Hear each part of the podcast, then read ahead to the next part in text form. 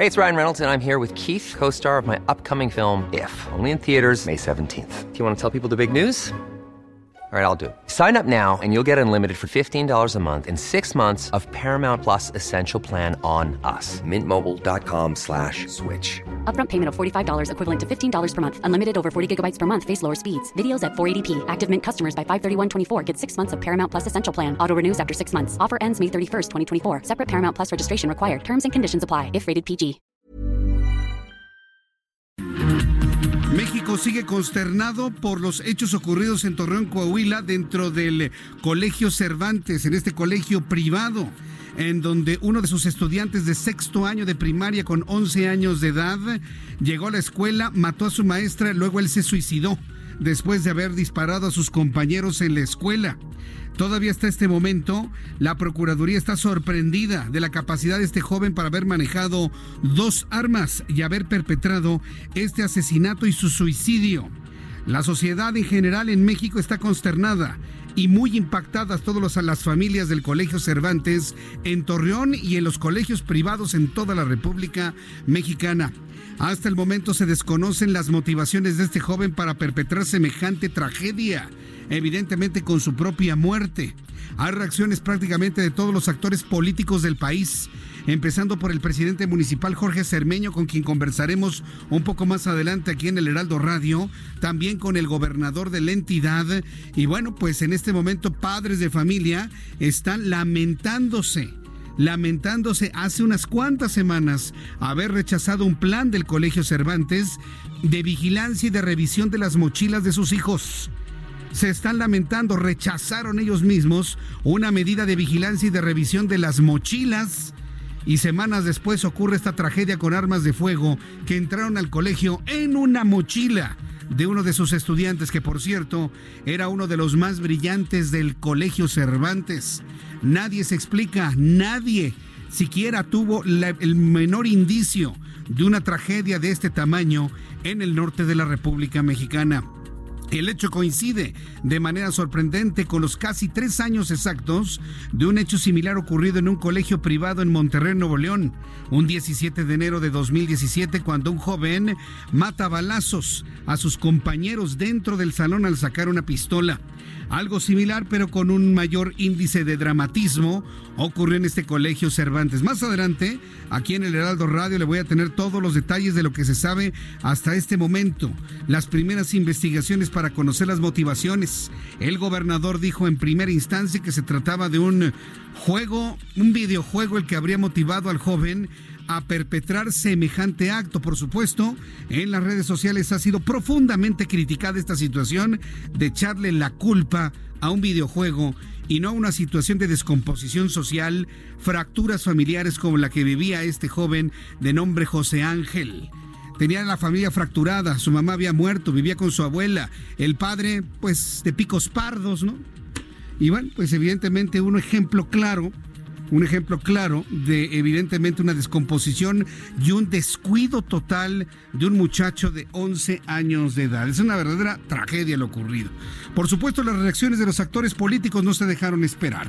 El presidente de la República, Andrés Manuel López Obrador, lamentó el tiroteo ocurrido esta mañana en el Colegio Cervantes del Bosque en Torreón, Coahuila, donde, como ya le he informado, se suicidó el mismo joven que perpetró la tragedia. El presidente de la República apenas alcanzó a decir lo siguiente. Lo primero es mi eh, pésame, mi abrazo eh, a los familiares y lamento mucho que estas cosas se den en nuestro país. Es muy lamentable.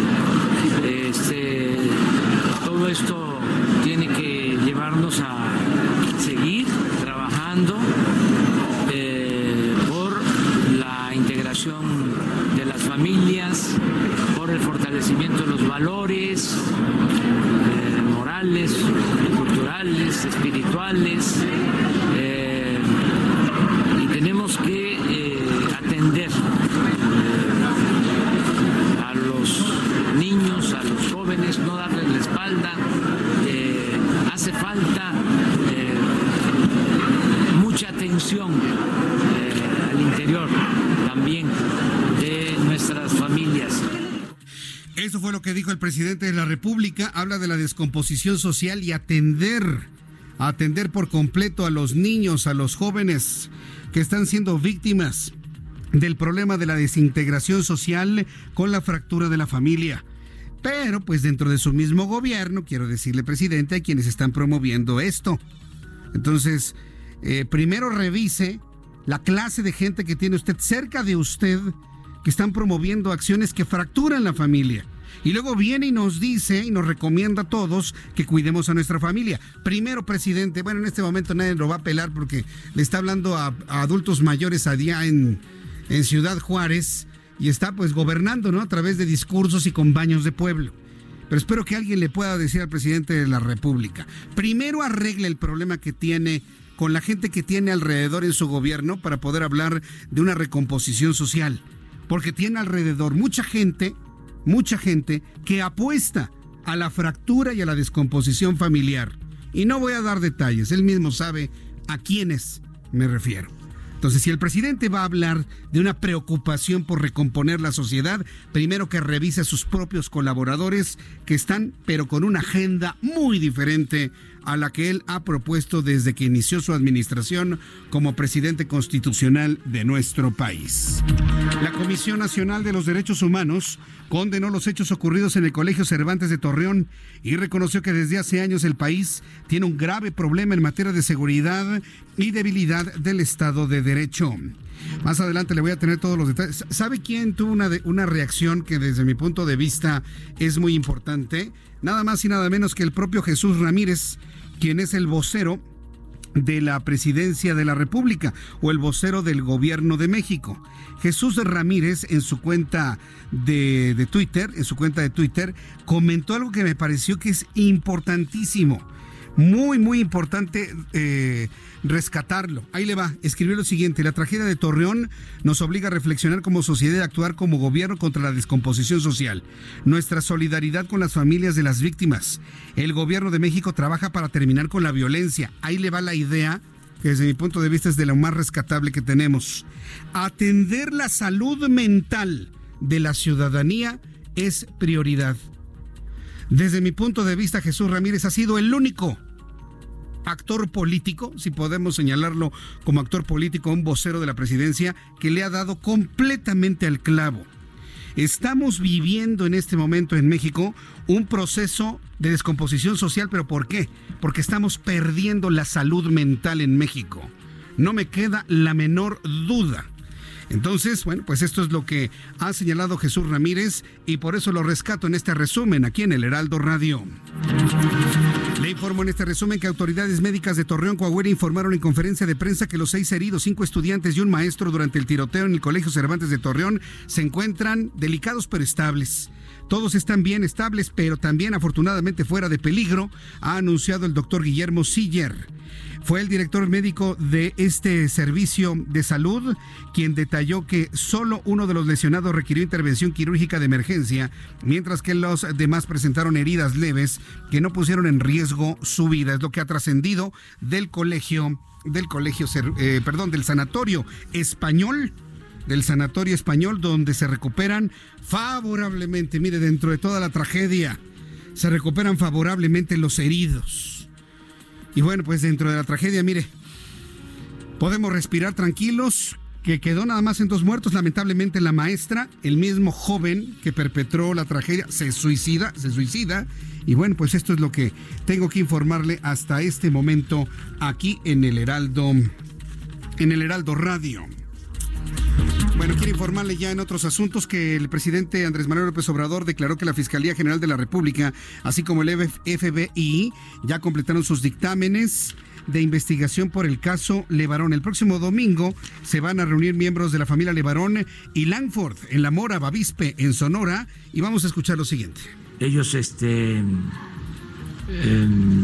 decidieron participar, nos pidieron que querían ayudar y se permitió eh, el que ellos contaran también con todos los elementos. Al parecer ya tienen ellos eh, un dictamen y la Fiscalía lo mismo. la Fiscalía de la República. ya eh, se tiene esa información. Bien, pues eh, gracias por a nuestros amigos que nos están enviando mensajes a través de nuestra cuenta de Twitter. Me dice Richie Tosier, acaba usted de mencionar el programa de radio que el presidente apoya aquellas acciones que fracturan la familia. No, usted escuchó mal, Richie. Muy mal. Y sí tengo que decirlo de manera muy enérgica. Al contrario, el presidente de la República, López Obrador, es uno de los hombres más conservadores que usted se puede imaginar, Richie Tosier. Más. Y está rodeado de gente que lo único que busca es fracturar a la familia y a la sociedad. No él, ¿eh? ¿Por qué cree que no han avanzado ciertas leyes? porque el presidente no quiere. Porque López Obrador no quiere. Si algo debo reconocerle desde mi punto de vista, que he sido un profundo crítico de Andrés Manuel López Obrador, es que él sí está preocupado por la integración de la familia. Pero tiene a su alrededor gente que no precisamente está obrando en ese camino y que creyeron apoyar a López Obrador iban a tener carta libre para sus planes. Así de claro, Richie, pero no es él, es gente que lo rodea y me gusta que usted sepa leer en entre líneas. A causa de los ajustes en el impuesto especial sobre producción y servicios que se reflejarán en mayores precios de productos básicos, el Banco de México indicó que el repunte de la inflación ante este hecho será un pequeño chipotito, así lo llamó el Banco de México, con efectos transitorios. Vamos a escucharlo. una reflexión que probablemente estamos eh, transitando hacia una economía menos global, un poco más regional con cadenas globales de valor no necesariamente tan integradas como las teníamos eh, anteriormente y esto puede eh, ofrecer, eh, si bien implica pues un, deterioro para la economía global en su conjunto, siendo esto una realidad, México necesita identificar, identificar cuáles son los elementos que le pueden permitir insertarse de mejor manera en esta tendencia iniciaron las funciones de la Fiscalía General de Justicia de la Ciudad de México. Ernestina Godoy asumió la titularidad de fiscal en la capital. En el evento Ramos aseguró que ningún poder formal o fáctico tendrá injerencia durante su administración. Este día ha entrado en funciones la Fiscalía General de Justicia de la Ciudad de México Estamos frente al surgimiento de una nueva institución que viene a transformar de manera profunda la Procuración de Justicia. Me siento honrada de encabezar este esfuerzo. Agradezco la confianza y el respaldo del Congreso de la Ciudad, de todos los grupos parlamentarios ahí representados, de las organizaciones sociales y académicas que me postularon para cumplir con la convocatoria.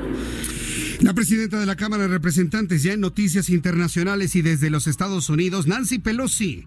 Allí en la Cámara de Representantes de los Estados Unidos anunció que la próxima semana se enviará al Senado el pliego de cargos contra Donald Trump para que pueda comenzar el juicio en el Senado en su contra por manipular la política exterior a su interés electoral. No que no. Luego de la presión mediática que el presidente le ejerció a Nancy Pelosi, la mujer que odia a López Obrador, ah, perdón, a Donald Trump, bueno, son iguales. Nancy Pelosi que odia a Donald Trump. Bueno, pues la próxima semana Nancy Pelosi enviará todos los cargos para que entonces si haya materia y puede iniciar el juicio en el Senado con presencia fundamentalmente de republicanos. Tras cumplir 37 días de huelga en Francia, la Confederación General de Trabajo anunció que continuará su paro laboral al menos hasta el 16 de enero.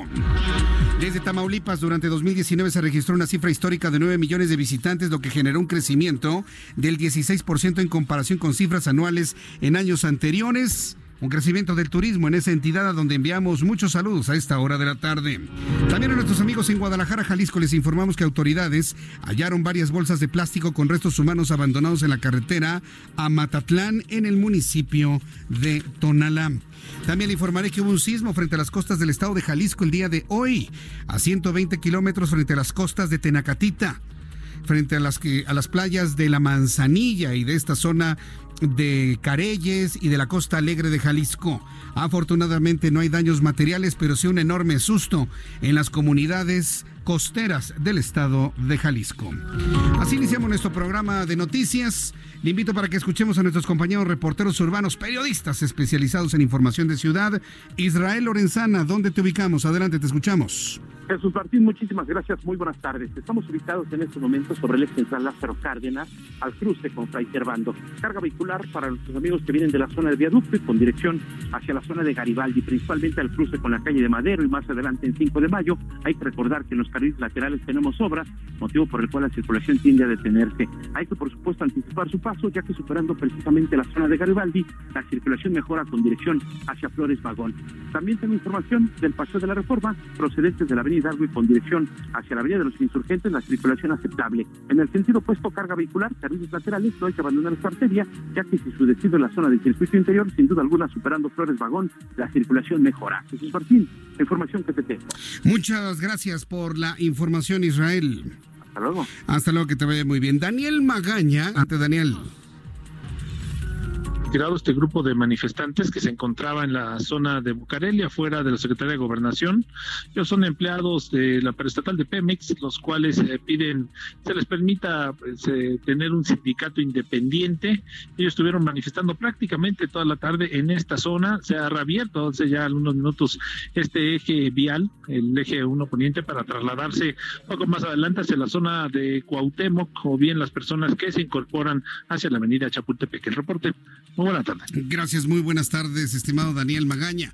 Ya son las seis de la tarde con 16 minutos, las seis de la tarde con 16, hora del centro de la República Mexicana. Ha causado una enorme polémica, lo dicho por el presidente de la República, Andrés Manuel López Obrador, sobre cuidar a los niños, sobre todo ante las fracturas familiares y el problema de la descomposición social que vivimos actualmente en México. Ha causado una polémica tremenda. Yo le invito para que a través de mi cuenta de Twitter, arroba Jesús Martín MX, pues abonemos sobre este asunto ¿Qué hacemos usted y yo para que en la forma que usted crea conveniente, pues tengamos una mejor comunicación en las familias? Que se disminuya de alguna manera la fractura de las mismas. Y evidentemente al tener un núcleo familiar sólido, un núcleo social a través de la familia sólido, pues muchos de los elementos que en el ambiente eh, se encuentran, como por ejemplo lo que dice el gobernador, que un videojuego fue el inspirador de estas acciones para este joven que finalmente murió, pues evidentemente se tomen si no una prohibición, porque yo creo que ya el país va avanzando más allá en el tema de las prohibiciones, sí de la información suficiente para normar criterios y poder decir no a tiempo a ciertas cosas que usted y yo consideremos que no nos convienen en nuestras vidas en función de nuestra educación, en función de nuestra preparación, de nuestras convicciones e ideología. Ahí es donde tenemos que transitar a la información suficiente para que alguien diga sí con las responsabilidades y consecuencias que implica y el que diga no con las responsabilidades y consecuencias que implica. Eso es una sociedad madura, la que sabe asumir la responsabilidad de decir sí o decir no a ciertas decisiones de vida que se puedan tomar, o decisiones para hacer o dejar de hacer. Entonces tenemos que transitar a ese punto y finalmente el presidente de la República tocó tocó precisamente un punto muy importante. Insisto, eh, Jesús Ramírez, el vocero de la presidencia de la República, insisto que tocó uno de los aspectos fundamentales, la salud mental de la sociedad mexicana. Y no habla de la salud mental del niño, o de la salud mental de la familia, o de la salud mental de cierto núcleo social. No, no, no, no, no. Lo habló en general. Y hace mucho tiempo que en este programa de noticias en la tarde, hoy aquí en el Heraldo, Hace algunos años, en otra emisora a nivel nacional, hemos planteado la necesidad de hablar sobre el tema de la salud mental de la sociedad en su conjunto. Hoy este tema se abre precisamente para el debate y pues yo le invito para que me escriba sus opiniones a esto a través de mi cuenta de Twitter arroba Jesús Martín MX arroba Jesús Martín MX. Bien, pues eh, vamos a escuchar a Abraham Arriola nuestro compañero de todos los días que nos recuerda qué sucedió un día como hoy. Hoy es 10 de enero de 2020, pero qué sucedió en otros momentos del tiempo. Abraham Arriola.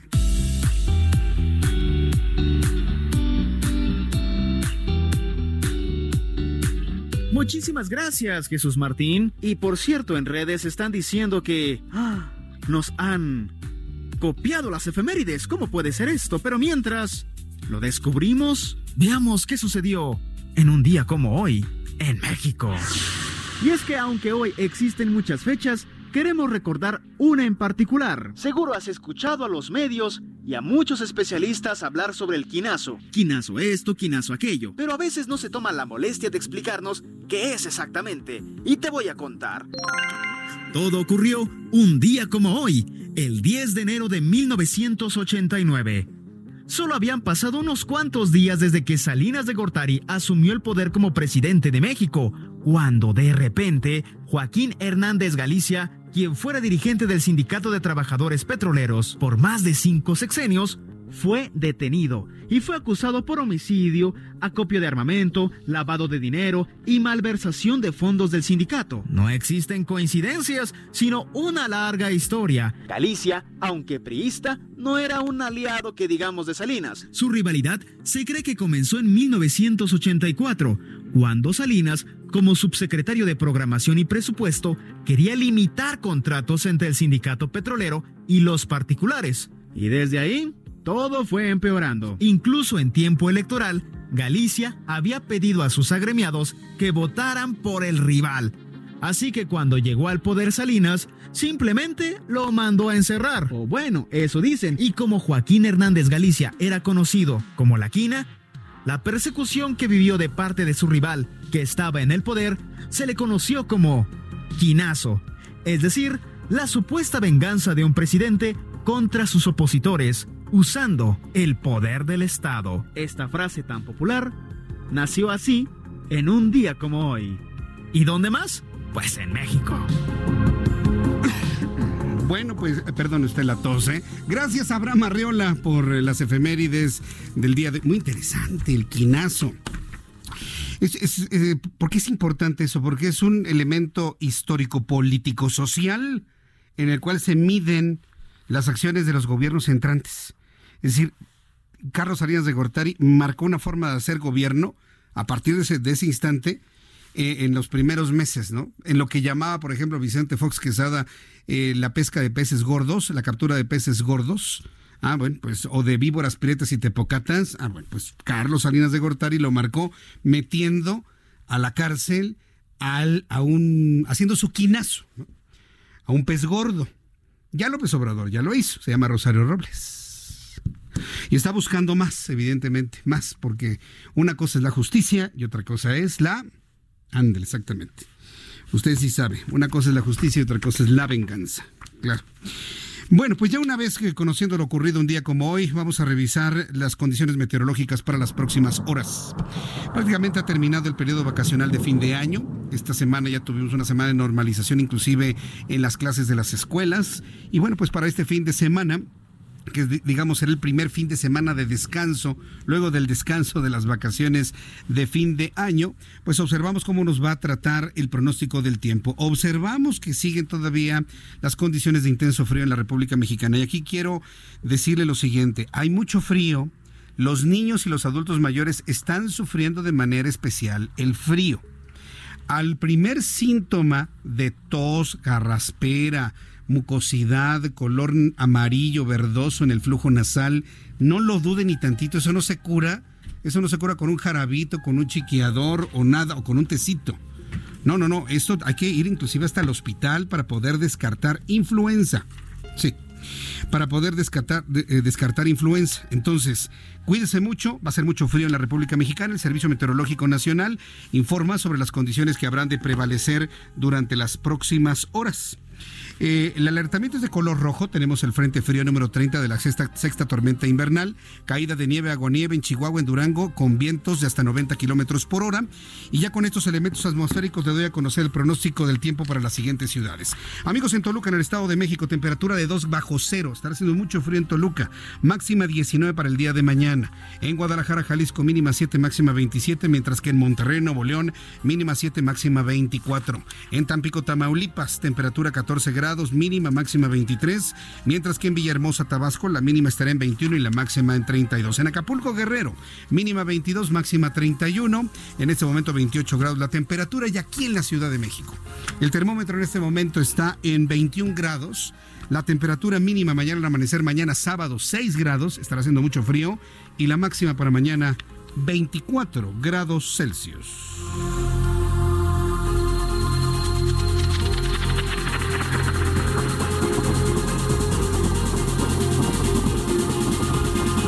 Las 6 de la tarde con 25 minutos, las 6 de la tarde con 25. Antes de ir a los mensajes comerciales, entro en comunicación con Alejandro Montenegro, quien es nuestro corresponsal del Heraldo Media Group en Torreón, Coahuila. Estimado Alejandro Montenegro, danos una actualización de las investigaciones a este momento de la tarde. Te escuchamos. ¿Qué tal? ¿Cómo estás, Jesús? Te saludo con mucho gusto desde Coahuila, como bien dices, con el, reporte más actualizado sobre este tiroteo ocurrido eh, la mañana de este viernes en el Colegio eh, Cervantes de Torreón y que dejó como saldo dos personas muertas y seis que están heridas. Quiero comentarte que hasta el momento la Fiscalía General del Estado está siguiendo una línea de investigación en el, en el entorno familiar de este menor de 11 años que eh, pues abrió fuego contra su maestra y contra sus compañeros para después quitarse la vida. Eh, quiero comentarte que eh, él vivía con sus abuelos, es lo que se sabe, debido a que su madre falleció hace algunos años y su padre estaba ausente. Entonces esa es la línea de investigación que está siguiendo la Fiscalía General del Estado, pues el gobernador eh, Miguel Riquelme no se cuenta con ningún antecedente que pudiera eh, llevar a pensar eh, que iba a ocurrir esta situación. Al contrario, de acuerdo con los testimonios de los compañeros, era una persona tranquila, de buen comportamiento y bueno, pues es lo que se está investigando en este momento, además de pues de dónde obtuvo las armas que utilizó, que de acuerdo con el fiscal Gerardo Márquez Guevara son de calibres 40 y 22, es lo que ha dado a conocer en este momento. Y bueno, pues hasta el momento las investigaciones continúan. El gobernador de Coahuila también dio a conocer eh, en, horas recientes que el menor ya había avisado días antes que iba a preparar un ataque y iba a empezar con sus abuelos. Sin embargo, cuando fue cuestionado por autoridades educativas sobre esa situación, él habría dicho que se trataba simplemente de una broma y por eso el caso fue desestimado y bueno, pues hoy hoy ocurre esta situación. También eh, se ha dado a conocer que el menor estuvo influenciado por un videojuego de nombre Natural Selection y que además, eh, de acuerdo la testamento que él traía antes de perpetrar el ataque, eh, también se asemeja a la masacre de Columbine que ocurrió en Estados Unidos en 1900 eh, eh, lo que tenemos hasta el momento. Se espera que en las próximas horas la Fiscalía General del Estado dé un poco de más detalles sobre la investigación que ya se realiza sobre este eh, correcto, gracias por la información Alejandro Montenegro. Nos mantenemos pendientes de cualquier actualización que surja en los próximos minutos. Gracias Alejandro. Claro que sí, muy buenas tardes. Hasta luego, buenas tardes, nuestro corresponsal en Torreón, Coahuila, con esta información. Efectivamente, este caso, este caso en particular, y mire que no han sido otros casos en los Estados Unidos o inclusive en México, este caso en particular ha revivido el, aquel, aquella masacre en Columbine, en, eh, en Columbine en 1999. Fue el 20 de abril de 1999 cuando dos jóvenes eh, mataron a una decena de compañeros en esa escuela de Columbine. Estamos hablando de un hecho que tiene casi 11 años. Pero si usted revisa en Internet, es muy fácil revisarlo en Internet, eh, en la historia, usted va a ver en las cámaras de seguridad a los jóvenes que perpetraron este, estos, estos asesinatos. Uno de ellos, de nombre Harry vestía exactamente igual como este joven que perpetró estos hechos en Torreón, Coahuila, con tirantes y con una playera que decía Natural Selection. Natural Selection no existía como videojuego en ese año del 99. Por lo tanto, esto ya empieza a complicarse de una manera muy interesante, sobre todo porque este joven era muy brillante académicamente en el Colegio Cervantes, muy brillante. Por lo tanto, era un joven que seguramente leía mucho, investigaba mucho y está influenciado no nada más por un videojuego. Insisto, en este momento en redes sociales, la gran mayoría de las personas no están considerando que sea prudente el que se señale un videojuego como el responsable de estos hechos sino de su contexto familiar y su contexto social. Yo en lo personal estoy de acuerdo. Después de los anuncios, voy a platicar con Jorge Cermeño, presidente municipal de Torreón, Coahuila, para que nos comente él que sabe, qué le han dicho, qué información nueva tiene, pero sobre todo como autoridad política, como autoridad administrativa de Torreón, qué es lo que le recomienda a los padres de familia de ahí y por supuesto de toda la República Mexicana. Regreso con esto y le invito para que me escriba a través de mi cuenta de Twitter, arroba Jesús Martín MX.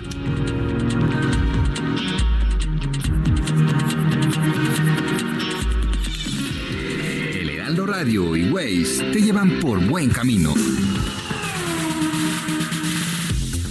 Buenas tardes. En el sur, eje 4 sur, entre Calzada de Tlalpan y José María Bertis, con mucho tráfico. La velocidad promedio en esta zona es de 3 kilómetros por hora y vas a tardar en cruzarla 27 minutos. En el oriente, periférico oriente, a la altura de Tláhuac, con una velocidad promedio de 4 kilómetros por hora. Hay mucho tráfico y vas a tardar en cruzar esta zona aproximadamente una hora. En el poniente vas a encontrar tráfico pesado en Constituyentes a la altura de Chapultepec. La velocidad promedio en esta zona es de 13 kilómetros por hora y vas a tardar en cruzarla aproximadamente unos 20 minutos. En el norte, periférico norte, con mucho tráfico, de hecho muy pesado a la altura de la Gustavo Vaz. La velocidad promedio aquí es de 12 kilómetros por hora y vas a tardar en cruzarla aproximadamente unos 11 minutos. Con el Heraldo Radio y Waze te damos soluciones en tu camino.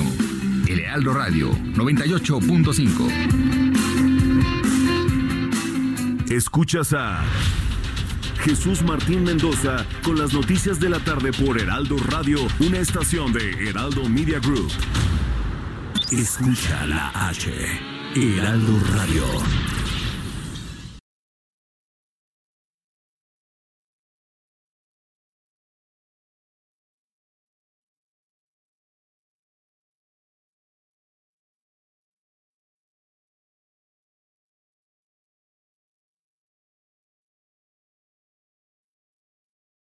Heraldo Radio. La HCL se comparte, se ve y ahora también se escucha.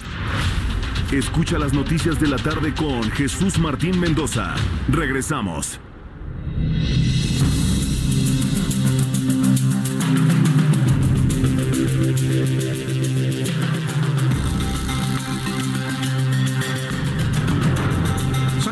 Tarde con 34 minutos, las 6 de la tarde con 34, hora del centro de la República Mexicana. Bien, continuamos con la información aquí en el Heraldo Radio. Eh, todos los que son papás, que tienen hijos en primaria, secundaria, yo le diría hasta la preparatoria, en todos los, eh, los niveles educativos, esta información de verdad no busca, y se lo digo con toda franqueza, no busca generar un amarillismo, sino generar elementos en donde todos aprendamos algo donde todos aprendamos alguna estrategia, alguna información, alguna, algún mensaje que puede evitar en el futuro esto. Ya sea cuando se ha planteado la fractura de la familia, la descomposición social, lo que están viendo y escuchando los niños, la situación eh, al interior de las familias, las acciones que debe reconocer y hacer una Unión Nacional de Padres de Familia o una Asociación de Padres de Familia de cualquier escuela. Yo creo que a todos nos deja alguna enseñanza esto, que no nada más quede como un crimen abominable lo ocurrido en el Colegio Cervantes, sino que nos deje a todos una experiencia, una lección, un aprendizaje. Tengo en la línea telefónica a Jorge Cermeño, presidente municipal Torreón Coahuila, a quien le agradezco estos minutos de comunicación con el Heraldo Radio. Estimado Jorge Cermeño, me da gusto saludarlo. Bienvenido, buenas tardes. Igualmente, Jesús, buenas tardes. Habíamos platicado en otras ocasiones sobre cosas interesantes de, de Torreón, habíamos hablado del abatimiento de la violencia, hemos hablado de muchas, el desarrollo económico, el turismo. Lamentablemente ahora nos toca platicar sobre esto, Jorge Cermeño, lo ocurrido. No se tenía ningún indicio de la información que le han compartido a usted las autoridades, ningún indicio de que pudiese ocurrir algo así en un colegio, sobre todo del prestigio del colegio eh, Cervantes. Eh, una, una escuela que incluso el año pasado envió representantes, no solamente de la laguna, sino de México, a un concurso de robótica a Japón haciendo un excelente papel. O sea, te hablo de una institución muy seria. Y los hechos que hoy ocurrieron, bueno, pues nunca había pasado esto y espero que nunca más vuelva a suceder. Eh, un niño que le pide permiso a la maestra de irse a cambiar porque se había se le había roto el pantalón se va al baño se tarda la maestra baja a ver qué pasó y el niño pues sale del baño con dos armas disparando este al parecer solamente accionó una de ellas y en ese tiroteo bueno pues hiere a otros cinco alumnos y a un maestro de educación física que han sido atendidos, están siendo atendidos en el Sanatorio Español. Afortunadamente, la noticia que tengo es que están fuera de peligro todos. Así es. Alguno de ellos ya se ha retirado a su casa. Y, y bueno, pues eh, lamentablemente una maestra fallecida y el niño también. Y, y bueno, pues Eh, creo que esto nos obliga a reflexionar, como tú lo comentas, qué hacemos como padres de familia, cómo estamos educando a nuestros hijos, qué es lo que nuestros hijos ven, qué es lo que llevan a, las, a, las, a la escuela. Hay un programa que se llama Mochila Segura eh, y se hacen revisiones aleatorias en las distintas escuelas. Debo decirte que en la comarca lagunera pues hay alrededor de 1.300 escuelas.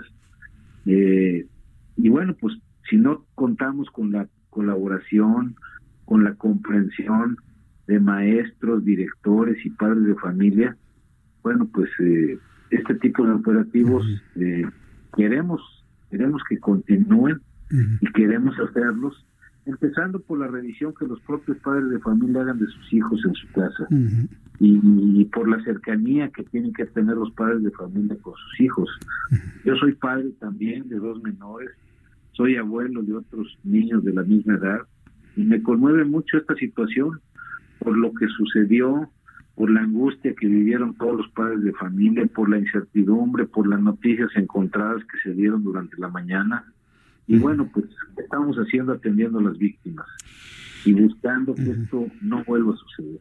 Va, a ser muy importante la investigación que realice la Fiscalía Local, eh, Jorge Cermeño, sobre todo porque hay, muchas preguntas que, evidentemente tendrán, deben tener una respuesta. Por ejemplo, un chico de 11 años que hasta donde sabemos tenía un esquema familiar fracturado, su madre había muerto, el padre ausente, vivía con los abuelos.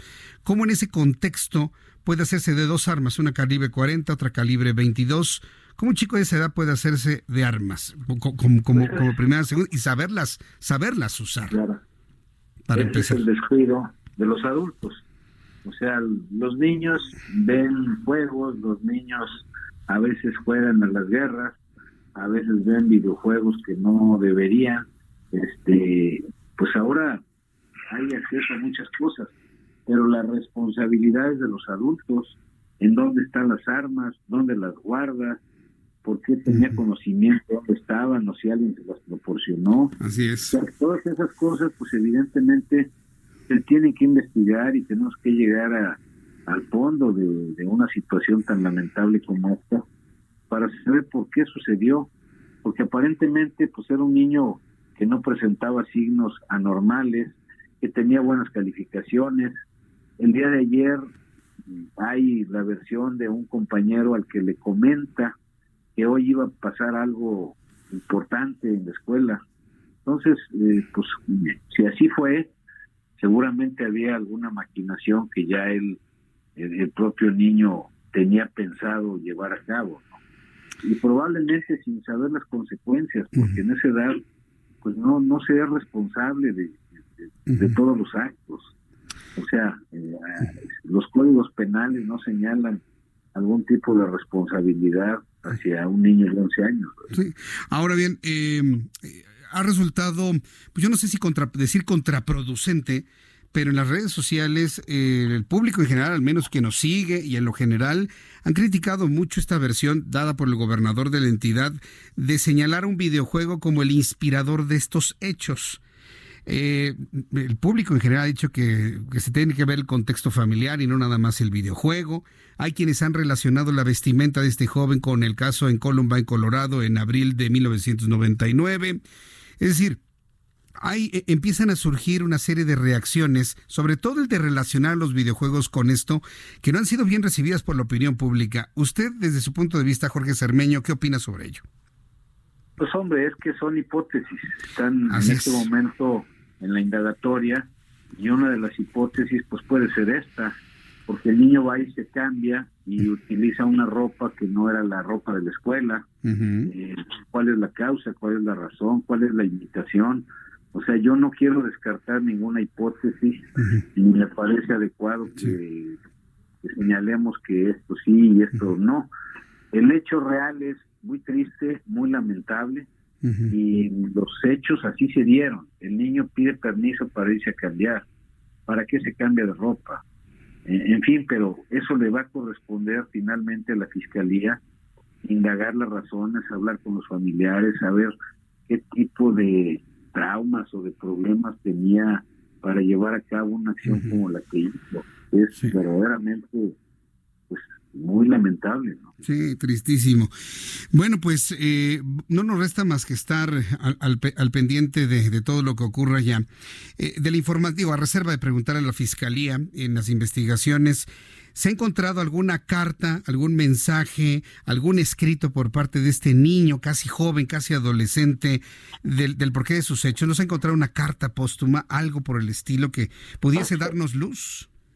Hasta donde sea, no, Jesús. Todavía ya ya a nosotros no nos corresponde entrar en, todo, en toda la investigación, ya está en manos del Ministerio Público. Entonces, pues yo quiero confiar en que pues se harán las indagatorias adecuadas, hablarán con familiares, hablarán con alumnos, con maestros, van a revisar las tablets, van a revisar si tiene algún teléfono celular, con quiénes hablaba, de qué hablaban, pues todo eso ya está en manos de la Fiscalía. Yo espero que podamos tener más claridad en este tema. Bien. Pues Jorge Cermeño, lamentamos mucho lo ocurrido en su ciudad, allá en Torreón, y en una escuela, y en una escuela primaria. Los que tenemos hijos de, esta edad estamos verdaderamente consternados, pero al mismo tiempo motivados a buscar todas las herramientas, todos los elementos, todas las estrategias para evitar que algo así se vuelva a repetir en el futuro. Claro que sí. Muchas gracias. Es lo más importante. Gracias, Jorge Cermeño. Un abrazote, gracias. Hasta luego. Es Jorge Cermeño, presidente municipal de Torreón, Coahuila. Usted lo conoce, buen amigo del Heraldo Radio, eh, don Jorge Cermeño. Eh, lo he entrevistado muchas veces, inclusive cuando fue este, embajador, gobernador, embajador de, México en España. Muchas veces tuvimos oportunidad de platicar. Y siempre hemos hablado de cosas positivas, fíjese, lo, que son las cosas. Y ahora pues nos toca platicar sobre esto. Pero insisto, yo creo que usted y yo que estamos a la distancia geográfica, pero cercana en, lo emotivo, debemos hacer todo lo necesario para evitar que algo así ocurra. Si hay que implementar un programa de mochila segura, hay que implementarlo. O sea, hay que hacerlo. ¿Por qué? No porque los niños o los jóvenes sean malos en sí mismos, sino porque están invadidos de mucha información e inclusive de muchas presiones externas. Y los papás, pues mire, a veces estamos más metidos en nuestros trabajos que en el diálogo, en la conversación con nuestros chicos, con nuestros jóvenes. El proveedor, sea hombre o mujer, porque pues aquí no importa si es hombre o mujer, el proveedor metido en, la, en proveer el recurso económico. Y otro de los padres metido en la organización del hogar, o bien ausente, como fue el caso de este muchacho. Su papá está ausente. ¿Dónde? Hasta ese momento, hasta este momento no sabemos qué hace, qué hacía, dónde está. Unos dicen que estaba en el trabajo, otros que estaba haciendo su vida, eh, pero en realidad no lo sabemos. Es decir, hay muchos cabos sueltos de todo este asunto y necesitamos conocer la historia completa, no tanto por un asunto morboso o amarillista, vuelvo a insistir. Si alguien busca lo morboso o lo amarillista de esto, aquí no es el lugar. Aquí donde vamos a buscar es la historia completa, toda la historia completa, para que entonces en las escuelas se tomen medidas, en las familias se tomen medidas y que este caso de este muchacho sirva para platicar con nuestros niños, con nuestros hijos, con nuestros sobrinos, advertirles de los peligros que implica el estar influenciados, pero sobre todo lo más importante, y lo hemos dicho en otras ocasiones, se lo digo yo como papá, no se lo voy a decir como, como el que le lee las noticias o las llamadas aquí en el Heraldo Radio, no, no, se lo digo como papá. Usted conoce a Ian, tiene también 11 años de edad. Por supuesto que el, el asunto impacta. Yo ya platiqué con él para saber qué juego, qué videojuegos utiliza, qué es lo que se dice en la escuela, qué es lo que se comenta, si alguien ha platicado sobre algún arma de fuego de su padre, de su abuelo, este recrear un juego. O sea, una noticia como esta tiene que fomentar esto, el diálogo. Pero un diálogo que dé confianza, no un diálogo de, de acusatorio, sino que genere confianza para que en el momento que eso ocurra, oye papá, fíjate que mi compañero me dijo, ah, y en ese momento actuar todo lo que se pueda actuar de manera preventiva ante estas tragedias tiene que tomarse en cuenta y tomarse en cuenta en serio. Insisto, se lo estoy diciendo como papá. Y a los chavos, bueno, pues con, con, toda confianza, no tengan miedo de que les digan que, que si son esto, que son aquello, que son maricones. Olvídense, sobre todo en las escuelas diferenciadas entre hombres. Ustedes denuncien ante el maestro, ante el prefecto, ante el coordinador, ante el director de la escuela si notan, escuchan de que alguien lleva armas, de que alguien presume que quieren recrear esto. Hace un tiempo, un buen amigo, este servidor, me decía, oye, mi hijo que está en, secundaria tiene unos amigos de que están diciendo que el día se acerca, el día se acerca. Eso, eh, nada más eso, fíjese. Ahora que nos decía Jorge Cermeño sobre que un muchacho ya dio una declaración de que él decía, mañana va a ser un día importante, he conocido varios casos de jóvenes que dicen, mañana es un día importante, ¿eh? mañana va a pasar algo. Basta eso para denunciarlo y desactivar ciertas acciones, golpizas, peleas, broncas y demás entre algunos integrantes de la escuela. Ahora fue un arma de fuego, lamentablemente. Insisto, y con esto cierro el comentario, que esto nos deje una enseñanza, un aprendizaje y por lo tanto una acción a tomar en escuelas públicas o privadas, en cualquiera de las dos. El presidente de la República, Andrés Manuel López Obrador, fue cuestionado sobre lo ocurrido allá en Torreón. Envió sus condolencias a los familiares de las víctimas del tiroteo en el Colegio Cervantes. También instó a los padres de familia a dar mayor atención a los hijos y lamentó que estos hechos violentos ocurran en nuestro país. Vamos a escuchar lo que dijo el presidente. Pues lo, agarraron a bote pronto, ¿eh? los reporteros que estaban en el aeropuerto en Ciudad Juárez, y esto fue lo que comentó. Expresar eh, mi más sentido pésame a eh, familiares de eh, los niños, eh, de la maestra, los maestros que vivieron esa tragedia muy lamentable en Coahuila. nos informó el gobernador de Coahuila de cómo se dieron estos lamentables hechos y eh, se expresa, lo primero es mi eh, pésame, mi abrazo eh, a los familiares y lamento mucho que estas cosas se den en nuestro país. Es muy lamentable. Pues esto es lo que dijo el presidente de la República. El mandatario hizo un llamado a que no se abandonen a los jóvenes, se fortalezcan los valores. Que no se abandonen a los jóvenes, se fortalezcan los valores. Si supiera que en su administración hay gente que precisamente considera los valores como una antigüedad y la desvalorización como una modernización del país, si lo supiera, vamos a escuchar lo que dijo el presidente López Obrador. Eh, eh, tenemos un segundo audio. Bueno, está bien. Bueno, eso fue lo que comentó entonces el presidente de la República. Hablar sobre los valores, fortalecerlos. Eh, de esa manera dijo el presidente de la República. Insisto, a ver si alguien por ahí le dice que tiene por ahí algunas personas que buscan desvalorizar, entendiendo la desvalorización como una modernización y una libertad. Al buen entendedor, pocas palabras. El gobernador de Coahuila, Miguel Riquelme, ofreció una conferencia de prensa tras el ataque en el Colegio Cervantes. De acuerdo con el gobernador Riquelme, aproximadamente 8.20, eh, el joven de 11 años de edad que estudiaba el sexto de primaria, pues lo que ya sabemos, pidió permiso, la maestra lo buscó y le dio el balazo. El mandatario estatal afirmó que el niño involucrado pudo haber estado influenciado por un videojuego de disparos Natural Selection esto ha sido severamente criticado en las redes sociales, ¿no? El dejar toda la responsabilidad a un videojuego. Eh, al respecto también habló en entrevista en el Heraldo Televisión el alcalde de Torreón, Jorge Cermeño, quien aseguró que se reactivó. Bueno, ya lo acabamos de escuchar, ya lo escuchamos aquí, reactivarán el programa de mochilas seguras. Y yo creo que esto más que una, una acción de manera local en Torreón, tiene que eh, implementarse en todo el país. Toda esta información, por ejemplo, en la, escuela donde van mis hijos ya lo transmitimos y seguramente algo similar se va a realizar para evitar que algo así se repita. Ante los hechos, el Colegio Cervantes lamentó la tragedia por medio de un comunicado y se comprometieron a seguir trabajando con alumnos y maestros para formar mejores personas con valeros éticos y humanos.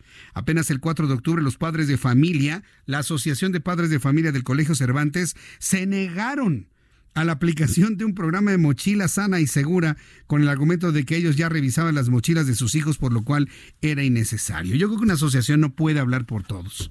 Y mal, ¿eh? La Asociación de Padres de Familia del Colegio Cervantes. Mal, porque no pueden hablar por todos. No pueden meter las manos por la salud y la integridad de todas las familias de un colegio. No pueden. Porque aunque se tengan filtros en los colegios privados, para el ingreso de, ciertos patrones de conducta, comportamientos familiares, en el camino se descomponen, en el camino cambian. La sociedad es dinámica, o sea, no, se puede establecer un... No se puede armar un elicium en una escuela, de ninguna manera. La sociedad es cambiante, la sociedad es dinámica y las condiciones van cambiando conforme avanza el tiempo. Pero pues ahí yo creo que las asociaciones de padres de familia, de, colegios privados, tienen que reunirse, tienen que analizar esto para tomar medidas, sobre todo donde se detecten problemas de comportamiento eh, e, en un joven, ¿no? Donde se adviertan los ingredientes como para, pues ya no hablemos del caso extremo como este, pero sí enfrentamientos, peleas, luchas y demás que son muy comunes. Lamento decirle, lamento decirle que la Comisión Nacional de los Derechos Humanos, de la Comisión de la señora Piedra, ha cometido uno de los más una de las más graves declaraciones, la verdad. Y nada más se la voy a comentar así por encimita, haré como que no la vi, pero la señora se equivocó. Yo creo que en este caso no puede meter la política en esto. No puede meter a los adversarios ideológico-políticos de López Obrador. ¿Sabe por qué? Porque la CNDH dice que la violencia en las escuelas se hizo común en tiempos de Enrique Peña Nieto y de Felipe Calderón. Acá vemos. ¿qué les pasa? ¿Qué le pasa, señora Piedra? Yo estoy seguro que usted no redactó el documento, pero su gente, ¿qué quieren? ¿Quedar bien con López Obrador para que le suba el sueldo? ¿O qué? ¿Para qué le brincan así al presidente? Estamos ante una tragedia humana no ante un hecho político a quien responsabilizar, estamos ante una tragedia humana. Ah, bueno, pues la CNDH de la señora Piedra dice que la violencia en las escuelas se volvió común en tiempos de Enrique Peña Nieto y Felipe Calderón. Ah, uno se lleva las manos a la cabeza y dice uno, señora, no es cierto. Desde que nosotros íbamos a la escuela conocemos casos de bullying, conocemos casos de agresiones, de golpizas. Se sabe en alguna escuela que alguien ha llevado un arma y ha amenazado sin detonarla. Esto no es de ahora, es de toda la vida. Inclusive es parte de la condición humana cuando no hay atención y sale la señora de la CNDH diciendo que la culpa la tiene Enrique Peña Nieto y Felipe Calderón en sus sexenios. para tirar a la basura la declaración sin duda alguna. Una posición más seria fue la de la Secretaría de Educación Pública. Dio a conocer que revisará el programa Mochila Segura para prevenir violencia en las escuelas. Esteban Moctezuma Barragán, titular de la institución, aseguró que abordará el tema de prevención de violencia en las escuelas públicas particulares en la próxima reunión general del Consejo Nacional de Autoridades Educativas. Mediante un comunicado, el funcionario aseguró que la SEP va a intensificar la promoción de la cultura de la paz en las escuelas y se evaluará el programa Mochila Segura junto con la Comisión Nacional de los... No, con ellos no, porque le van a echar la culpa a Felipe Calderón.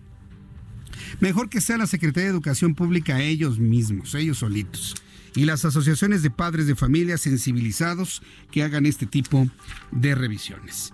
Con esta información vamos a ir a los anuncios. Les recuerdo que tengo más sobre este pero también información internacional, información de los estados, información de economía y finanzas y además sus comentarios que me están llegando a través de mi cuenta de Twitter, arroba Jesús Martín MX. Pero vamos a ir a los anuncios en el resto de la República Mexicana. Si quiere seguir escuchando esta información, vámonos todos a www.heraldodemexico.com.mx. www.heraldodemexico.com.mx. Ahí vamos a continuar con las noticias hasta las 8 de la noche y en todo el centro de la República Mexicana en dos frecuencias, 98.5 de FM, 98.5 de FM. Es una frecuencia que está en el centro de su FM y a través del 540 de amplitud modulada Heraldo Radio en el 540 de AM que cubre todo lo que es el centro sur de la República Mexicana y que por supuesto es la primera de tu amplitud modulada. Vamos a ir a los mensajes, regreso enseguida y le invito para que me siga escribiendo a través de arroba Jesús Martín MX.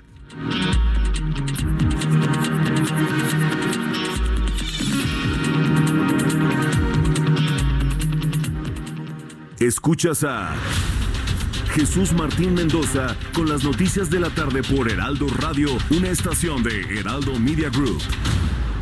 Heraldo Radio.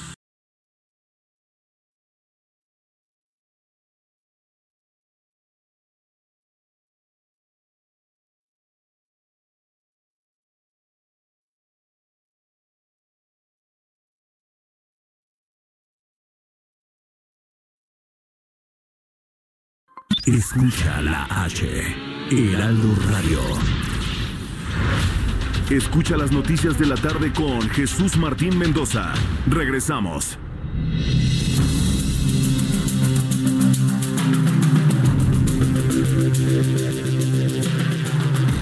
Son las 7 en punto, tiempo del centro de México. Les saluda a través del 98.5 de FM en el Valle de México y en el 540 de amplitud modulada.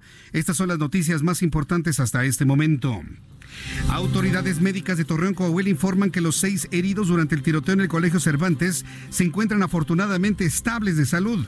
Uno de los lesionados requirió intervención quirúrgica de emergencia, mientras que los demás presentaron heridas leves que no ponen en riesgo su vida. Inclusive, uno ya se fue a recuperar a su casa. En tanto, el director médico del Sanatorio Español de Torreón, el doctor Guillermo Siller, afirmó que todos están bien estables en buenas condiciones y fuera de peligro. De los seis lesionados, cinco son alumnos y uno es un maestro. Además, informó que varios médicos atendieron la emergencia y que aplicaron un protocolo para este tipo de situación. A diferencia de las versiones de autoridades policíacas, el grupo médico piensa que solo un arma se utilizó en el ataque por las entradas y salidas de bala en los pacientes. Ingresamos seis pacientitos involucrados en este evento. Los seis se encuentran afortunadamente en muy buenas condiciones. Algunos fueron ya intervenidos, otros están terminando de intervenirse quirúrgicamente, pero todos se encuentran estables y en buenas condiciones. En otras noticias en este resumen como parte de su gira por el norte del país, Andrés Manuel López Obrador afirma en Chihuahua que no va a abandonar el campo y presenta el programa Sembrando Vidas, donde asegura que se le está dando trabajo a más de 200 mil campesinos y afirma que habrá más empleos debido a que se llegará a sembrar un millón de hectáreas este año. No se va a abandonar el campo. El campo. Ya eh, se está aplicando un programa que se llama Sembrando Vida. Hoy hablaba yo de ese programa. El año pasado se empezaron a trabajar 500 mil hectáreas y se le está dando trabajo a más de 200 mil campesinos, comuneros, ejidatarios eso es lo que ha dicho López Obrador allá en el norte del país, pues evidentemente sensibilizado por todos los reclamos campesinos en el sur sureste de la República Mexicana. Dice que se llama Sembrando Vida. Me recuerda el programa Procampo. Es lo mismo. Pagar a los campesinos para que no se vayan del lugar, para que no emigren a los Estados Unidos, para que de alguna manera puedan recuperar lo que pierden la compra de semilla y fertilizantes. Esos programas ya no los conocemos. Son muy neoliberales, por cierto. Elementos de la Secretaría de Seguridad Ciudadana detuvieron a cinco hombres, dos mujeres y un menor, quienes presuntamente formaban parte de un grupo delictivo conocido como La Güera, dedicado a la extorsión en la alcaldía Tlalpan. Los sujetos fueron puestos a disposición de agentes del Ministerio Público de la Fiscalía Antisecuestro, donde darán seguimiento a diversas denuncias por el delito de extorsión. Un ciudadano iraní fue arrestado este viernes con un machete, un hacha y un pico y dos cuchillos cerca de la residencia de verano del presidente Donald Trump en Florida. El hombre tenía además 22 mil dólares en efectivo y un coche a su nombre estacionado en el aeropuerto Palm Beach en la ciudad al norte de Miami donde Donald Trump tiene su residencia y club de golf Maralago, dijo la policía a medios locales. José Ángel Gurría, secretario general de la Organización para la Cooperación y Desarrollo Económicos, la OCDE, dijo que el acuerdo trilateral entre Canadá, Estados Unidos y México, el nuevo, no resolverá los problemas de México pero lo diferenciará de otros países. El representante de esta organización reiteró que el tratado comercial tiene un enorme potencial para la economía mexicana que, de acuerdo con los pronósticos, podría impulsar un crecimiento de 1.2 y 1.6 para 2020 y 2021 atole con el dedo. Agregó que si bien la economía mexicana se verá fortalecida con la ratificación y la eventual entrada en vigor, el tratado no nos va a sacar de pobres, dijo José Ángel Gurría. Son las noticias en resumen. Le invito para que siga con nosotros. Yo soy Jesús Martín Mendoza.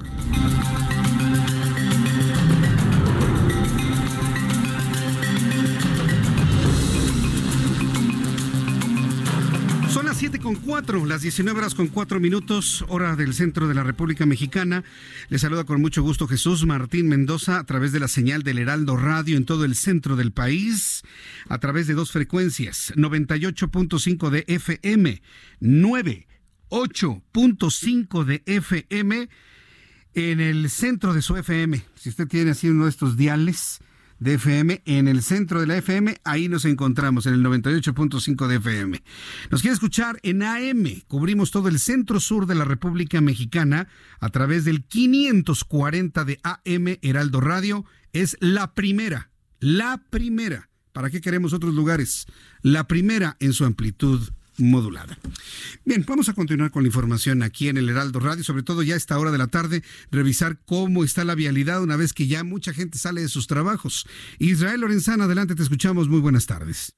Jesús Martín, efectivamente la vialidad es muy complicada para nuestros amigos que se desplazan a través de la Avenida de los Insurgentes a partir de la zona de la raza y con dirección a Indios Verdes prácticamente a vuelta de rueda a partir de la zona de la estación del metro Potrero. Hay que, por supuesto, utilizar como una buena alternativa la calzada de Guadalupe o, aunque distante, también Congreso de la Unión puede ser una buena opción para desplazarse hacia la zona de Martín Carrera o nuestros amigos que siguen su marcha con dirección hacia la zona del río de los Remedios, ya en el perímetro del Estado de México. El sentido opuesto a través de insurgentes, la circulación fluye a buena velocidad, esto con dirección hacia la zona de la raza, también con dirección hacia la zona de Eulalia Guzmán. Jesús Martín, la información que te tengo. Gracias por la información, Israel. Hasta luego. Daniel Magaña, ¿en qué zona de la ciudad te encuentras? Adelante, Daniel. Jesús Martín, nos ubicamos en la zona de la avenida Chapultepec. Se han intensificado estas obras para restaurar esta vialidad un poco antes de llegar a la calle de Leibniz. Las personas también que se incorporan de la avenida Sevilla encontrarán, bueno, pues cerrados prácticamente los carriles laterales. Esto genera mayor rezago vial para trasladarse un poco más adelante. Ya a la continuación eh, sobre la avenida Chapultepec hacia la zona de Constituyentes. Hay que tener un poco de calma también al salir de este puente vehicular que cruza la zona de la avenida de los insurgentes, ya que, bueno, tenemos eh, debido a estas obras retrasos en el avance para trasladarse más adelante también hacia la avenida Río Tíber. El reporte de Jesús Martín. Muy buenas noches. Gracias, muy buenas noches. Gracias a mi compañero Daniel Magaña por la información. Son las 7.7, las 19 horas con 7 minutos, hora del centro de la República Mexicana. Mire, para redondear este asunto, hay muchas personas que me siguen preguntando sobre lo acontecido en el Colegio Cervantes. Ahora voy a otras noticias, por supuesto, pero nada más para, para redondear. Eh, me dice Steven, leí tu comentario, Steven. No, estoy en parte de acuerdo contigo, en parte. Y te voy a decir por qué. Me dice Steven, Jesús Martín, lo del colegio Cervantes le corresponde a la familia y nada más. Imagínate reclamar al gobierno por la educación emocional y mental sería tan absurdo y irresponsable. No todo es el gobierno, también debe asumir las responsabilidades de los padres. Pues, o sea, sí es un asunto de los padres, pero debo decirte que también un gobierno debe preocuparse por la salud en todos los sentidos de su sociedad. Y la salud mental es parte de la salud integral. O sea, no nada más debe haber hospitales para arreglarte el estómago, los pulmones, la piel, o rehabilitarte, o operarte del corazón, o operarte de los intestinos, o tratarte el cáncer. También debe haber una preocupación por la salud mental y emocional de la gente, pero esa como que se entiende pues como muy etérea, ¿no? Como muy subjetiva pero también es parte de la responsabilidad de un Estado y debe estar integrada a los, a los presupuestos de salud en el país. Sí, señor. El cerebro se, se enferma como se enferma un estómago también. Y cuando hablo de una enfermedad emocional que va en el ámbito psicológico a una enfermedad mental que puede trascender a la psiquiatría como tal, nosotros tenemos que entenderla y aceptarla. Todos en algún momento de nuestra vida, todos, usted y yo, necesitamos un psiquiatra en algún momento de la vida. Sí, sí, sí, todos. Y más en estos tiempos, con la gran cantidad de impactos emocionales que podemos tener usted y yo por las razones que sean. Así que, Steven, si tú piensas ser presidente de la República, sí es parte de tus responsabilidades velar por una salud emocional y mental de la sociedad, claro, porque es parte integral de la salud, de los servicios de salud que debe entregar, y como se ha comprometido este país, de manera gratuita. De manera, y gratuito, ¿eh? ¿Tenía este muchacho problemas de salud mental? Eso tendrá que verificarse con, eh, con los estudios eh, forenses. Saber si consumía drogas, si consumía algún medicamento, si había fumado, consumido alguna droga antes de los hechos, cómo estaba su equilibrio de neurotransmisores al momento de los hechos. Es decir, toda la información biológica que hay en este momento en el Servicio Médico Forense y en Torreón va a arrojar información muy importante de lo que se están enfrentando, no todos, pero sí algunos jóvenes de esa edad y sobre todo mayores. El gobernador del estado de Coahuila, Miguel Ángel Riquelme, señaló que el joven que atacó con un arma a su maestra y compañeros podría estar influenciado por un videojuego Natural Selection.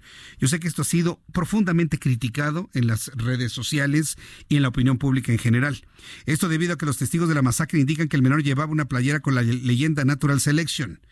Sí, pero ya ahora que se ha analizado la situación, pues esto no coincidiría con un videojuego, coincidiría con lo ocurrido en Columbine, Colorado, el 20 de abril de 1999.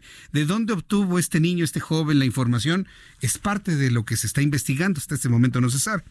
Este juego fue lanzado en 2002 se trata sobre una guerra entre alienígenas y humanos, lo que se ha podido observar. Yo ya vi algunos videos del, del juego y no, no, no, no aparece una vestimenta como tal. Pero se trata de una guerra entre seres de otro planeta e, y humanos en el que el jugador dispara en primera persona y crea una estrategia en tiempo real. Bueno, pues esto es lo que han advertido algunos, se trata de lo ocurrido. Me han señalado, oye Jesús Martín, si esto ya había ocurrido, sí. Y ocurrió hace tres años, en 2017, y le voy a dar un dato en el cual usted se va a sorprender. ¿Sabe cuándo ocurría esto? En Monterrey, cuando este muchacho le disparó a sus compañeros y quedó en la cámara de video del salón, ¿se acuerda? Sucedió el 17 de enero de 2017. Exactamente en una semana se cumplirían tres años, también en un mes de enero pero de hace tres años, de 2017. Todos lo recordamos ahí en el Colegio de Monterrey, hace tres años, ocurrió el 17 de enero de 2017 en el Colegio Americano del Noreste, Monterrey, Nuevo León, donde un joven cometió la agresión identificado como Federico, entró al salón, disparó a la maestra, a sus compañeros, dejando un saldo de dos muertos y de tres personas lesionadas. El caso que se ha relacionado con lo ocurrido en, eh, Torreón, Coahuila, se verificó un 20 de abril de 1999, conocido como el caso de Columbine, el Columbine Killers el joven Eric Harris, que por cierto es lo que están diciendo, que este chavo se había disfrazado, vestido como Harris, junto con Dylan Klebold, asesinaron a 13 personas en una escuela secundaria en Colorado utilizando una playera con la frase Natural Selection. ¿Pero está usted de acuerdo que en 1999 no existía ese videojuego? Ahí es donde empieza la parte extraña, misteriosa de todo esto la misma que traía el niño que esta mañana disparó contra su maestra y compañeros para luego suicidarse. Este suceso nos hace recordar algunos de los tiroteos ocurridos en las escuelas de los Estados Unidos, como en la Universidad de Virginia Tech, donde un estudiante de 23 años de origen coreano efectuó disparos en Blacksburg en abril de 2007 y provocó la muerte de 27 estudiantes. Una más reciente ocurrida en Parkland, en Parkland, Florida, 14 de febrero de 2018 cuando un joven abrió fuego contra alumnos y adultos en una escuela y provocó la muerte de al menos 17. La policía arrestó a un sospechoso, un exalumno de la escuela de 19 años. Es el más mortífero de los ocurridos en centros escolares. Pero ¿qué ha notado? Todos han sido a nivel eh, secundaria, a nivel preparatoria, pero este es un caso que se da a nivel primaria. Sorprendente, verdaderamente doloroso. Entonces, pues bueno, hasta aquí este, este asunto. Si usted me quiere comentar algo sobre ello, pues yo se lo voy a agradecer a través de nuestras redes sociales, arroba Jesús Martín MX, arroba Jesús Martín MX. Vaya Arboledas, muchas gracias por tu comentario. Fíjate que no, ahí sí no creo que López Obrador se refiera de manera desdeñosa a la muerte de este niño. ¿eh? Sí, efectivamente, estaba en un contexto de una escuela particular, en una zona de alto poder adquisitivo allá en Torreón, una escuela de, mucho prestigio, fundada por eh, españoles del exilio, allá en 1947. Era una escuela bastante, bastante buena. Eh, entonces es lo que ha sorprendido completamente eh, sobre este caso. Me, me, dice Eduardo Espínola, Jesús Martín, leí algo en las redes sociales que según se trata de bullying de la maestra y compañeros, ¿será? Eso de Columbine se me hace desvío de atención con todo respeto.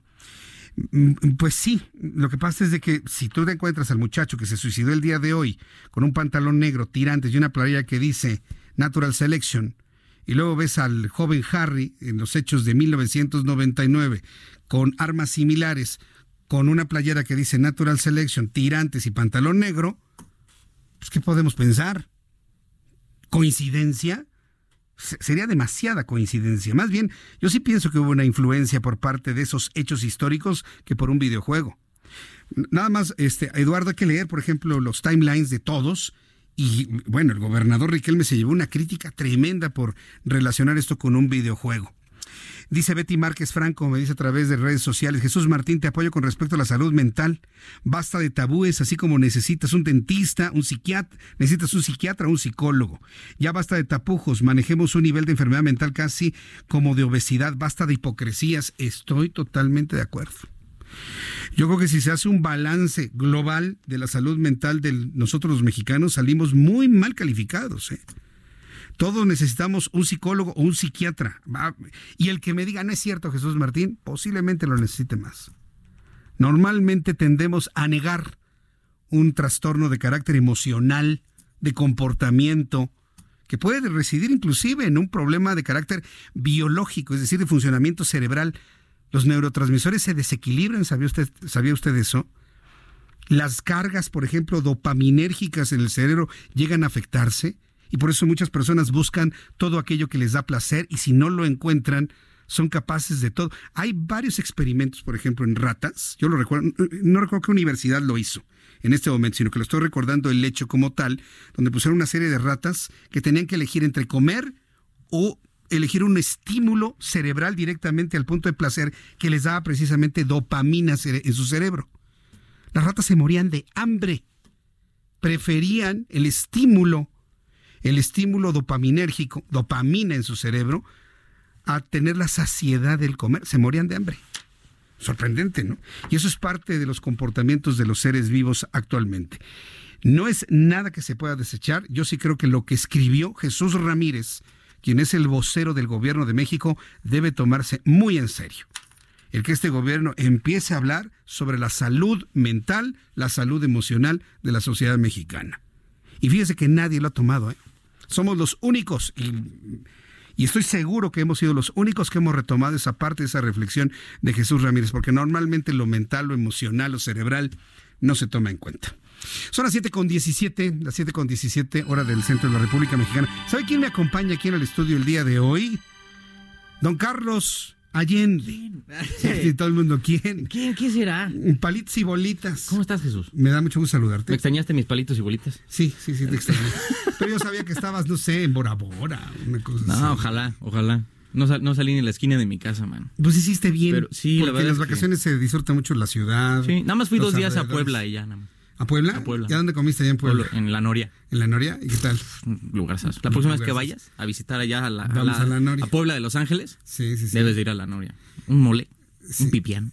Es que a donde vayas, Te juro, en Puebla. Pero esos en especial, no manches, man. acabé hasta el cuello, así como, de, ya sabes que, quedas como en coma así de, de, comida. Así, ¿Como en coma? así me tuve que sacar en silla de ruedas, mano, y toda la, Pero bueno, lo disfruté y valió la pena. Bueno, pues un saludo a nuestros amigos en el estado de Puebla, que también nos pueden escuchar a través del 540 de AM. Ya cubrimos todo el centro, centro sur de la República Mexicana a través de señales de radio convencional. Claro, todo el país y el mundo a través de internet, pero ya así con la radio, así que sintonizas bonito con tu radio de bulbos. Los vamos a poner de moda otra vez.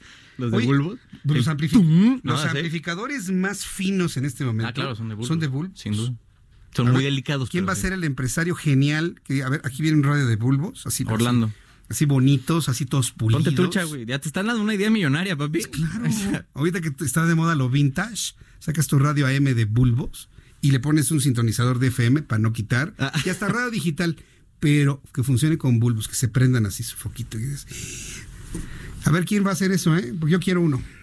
Ya lo soñé. Ya, ya, ya lo, puedes ir apartando, ¿no? Si, algún, si, alguien radio escucha lo está este, pues, ya saboreando, ¿no? Y que tenga pues, el tiempo y la lana, ya sabes que te, aparte uno. Saludos amigos en Puebla a través del 540 de AM. Hagan de este su programa de noticias preferido todas las tardes.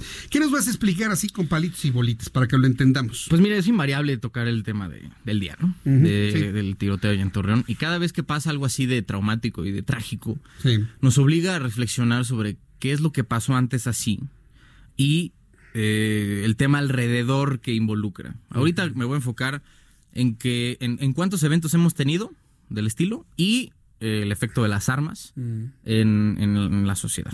En, la nuestra y un estudio que hicieron allá en Estados Unidos. Primero, no hay muchos casos, gracias al Señor, de, eh, de tiroteos en escuelas. Recordemos nada más que el único que, tenemos muy fresco es el de Monterrey hace tres, años. Tres años, casi exactamente tres años. Exactamente. Bueno, de ahí murieron este, dos personas igual y tres resultaron heridos. Y el otro es este, el que pasó hoy. Lo que nos lleva a pensar, o sea, la primera pregunta que yo me hice fue, ¿de dónde demonios sacó un niño de 11 años una pistola 9 milímetros? están ahí en, en, el debate de que si es 40 milímetros y una 22. Pero llevaba dos. Bueno, el chiste, bueno, el chiste no es ese. Digo, finalmente son, son dos armas. ¿De dónde, un niño, no sé cuántos años tenga tu hijo, pero imagínate que. 11 años. Ah, bueno, pues un, niño como la edad de tu hijo que tenga y pueda conseguir dos armas de fuego. Sí. Sea de 45, 22, 9 milímetros, da igual. El chiste es que una, eh, una herramienta suficientemente potente para arrebatarle la vida a un ser humano. Eso es lo que están investigando a través de su celular, conversaciones que tenía. Y eso es lo que nos lleva a una, conversación que es ¿cuántas armas ilegales tenemos en nuestro país? Ah, bueno. Un millón seiscientas mil piezas de, este, ¿Un millón armamento. mil? Un millón seiscientas mil piezas de armamento que entraron ilegalmente a nuestro país. Digo, la gran mayoría ya sabemos de dónde viene, pues De Estados Unidos. Pero sí, igual me puse, ¿cuánto dinero crees que necesitas para comprarte una 9 milímetros? Pues que, es un, que es un arma exclusiva del ejército según la ley. Entiendo que va desde algunos cientos hasta algunos miles, ¿no? Sí, lo que yo pude eh, investigar, 30 mil pesos te cuesta. Una y creo que está cara, ¿eh?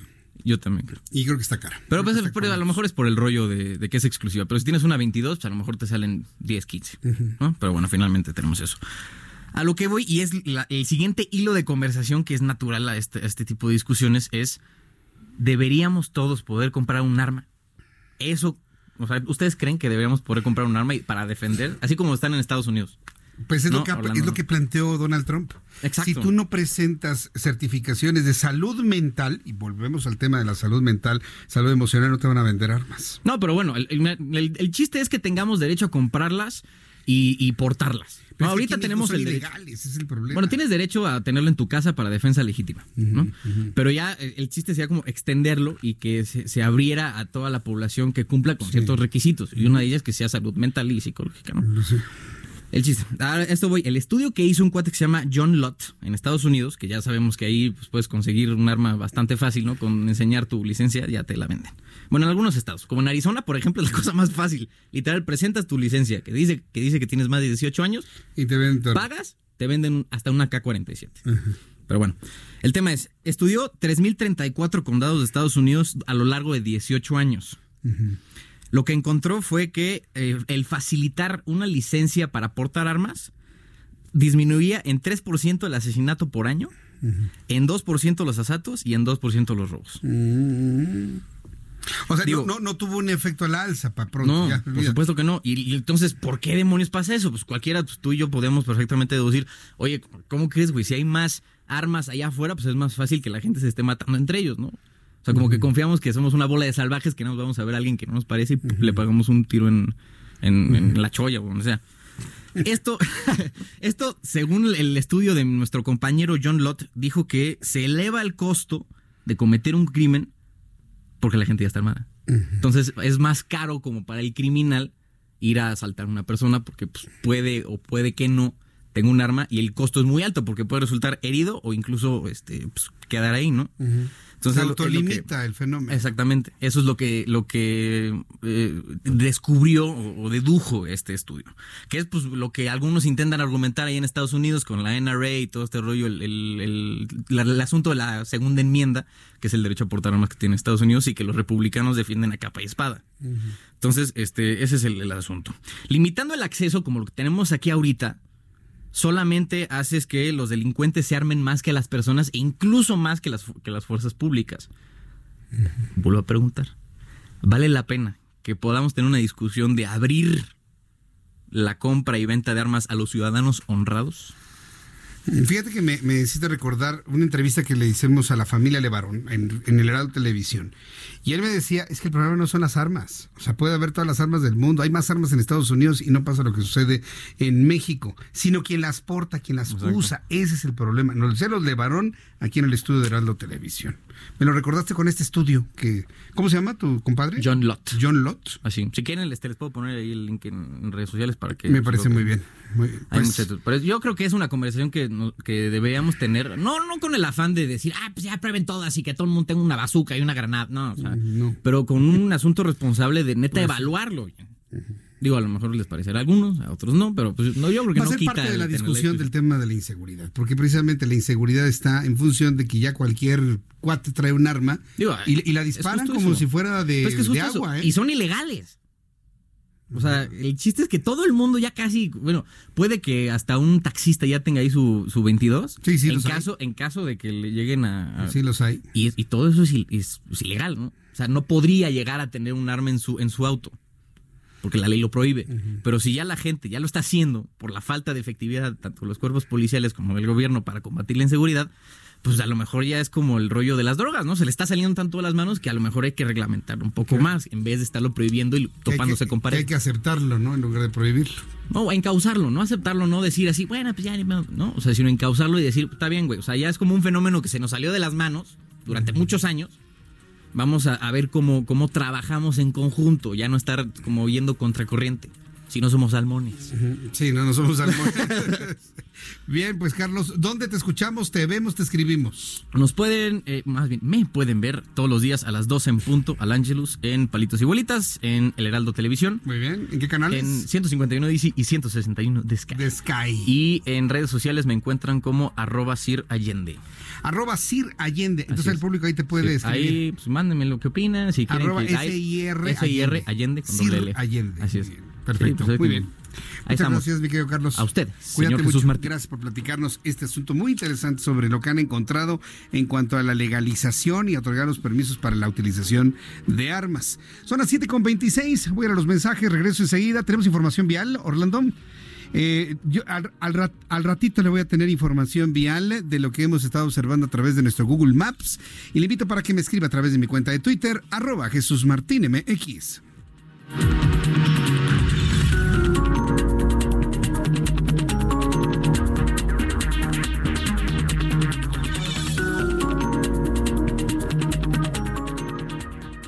Escuchas a Jesús Martín Mendoza con las noticias de la tarde por Heraldo Radio, una estación de Heraldo Media Group. Escucha la H, Heraldo Radio.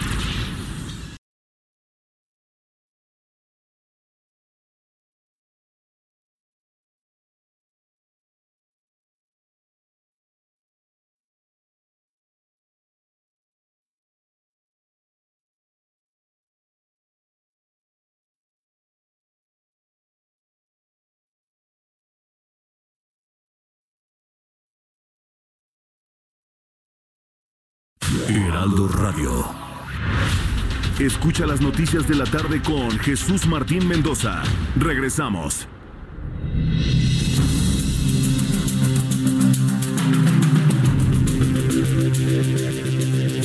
Son las 7 con 31, las 19 horas con 31 minutos hora del centro de la República Mexicana. Eh, estamos en el Heraldo Radio 98.5 de FM, 540 de amplitud modulada y estoy saludándole eh, como todas las tardes, Jesús Martín Mendoza como siempre.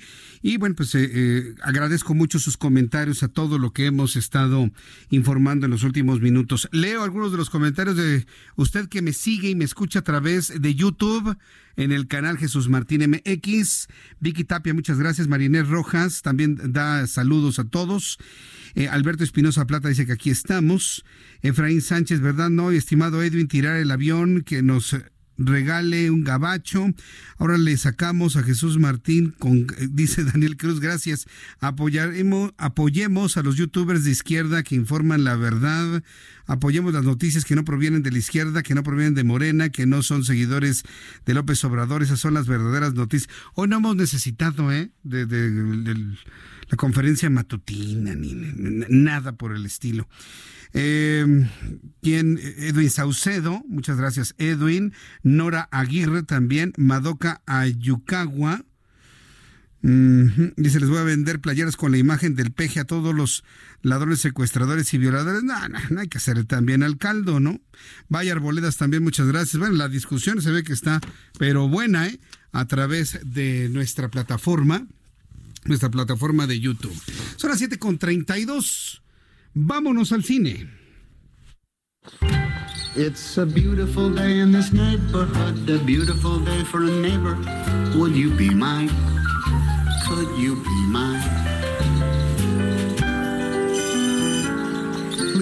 No cabe duda que todos estos temas musicales suenan a cine, ¿no? Y así, cine que busca Óscares, ¿no? Que por cierto ya viene la entrega de los Óscares ya en unas cuantas semanas, los premios de la Academia.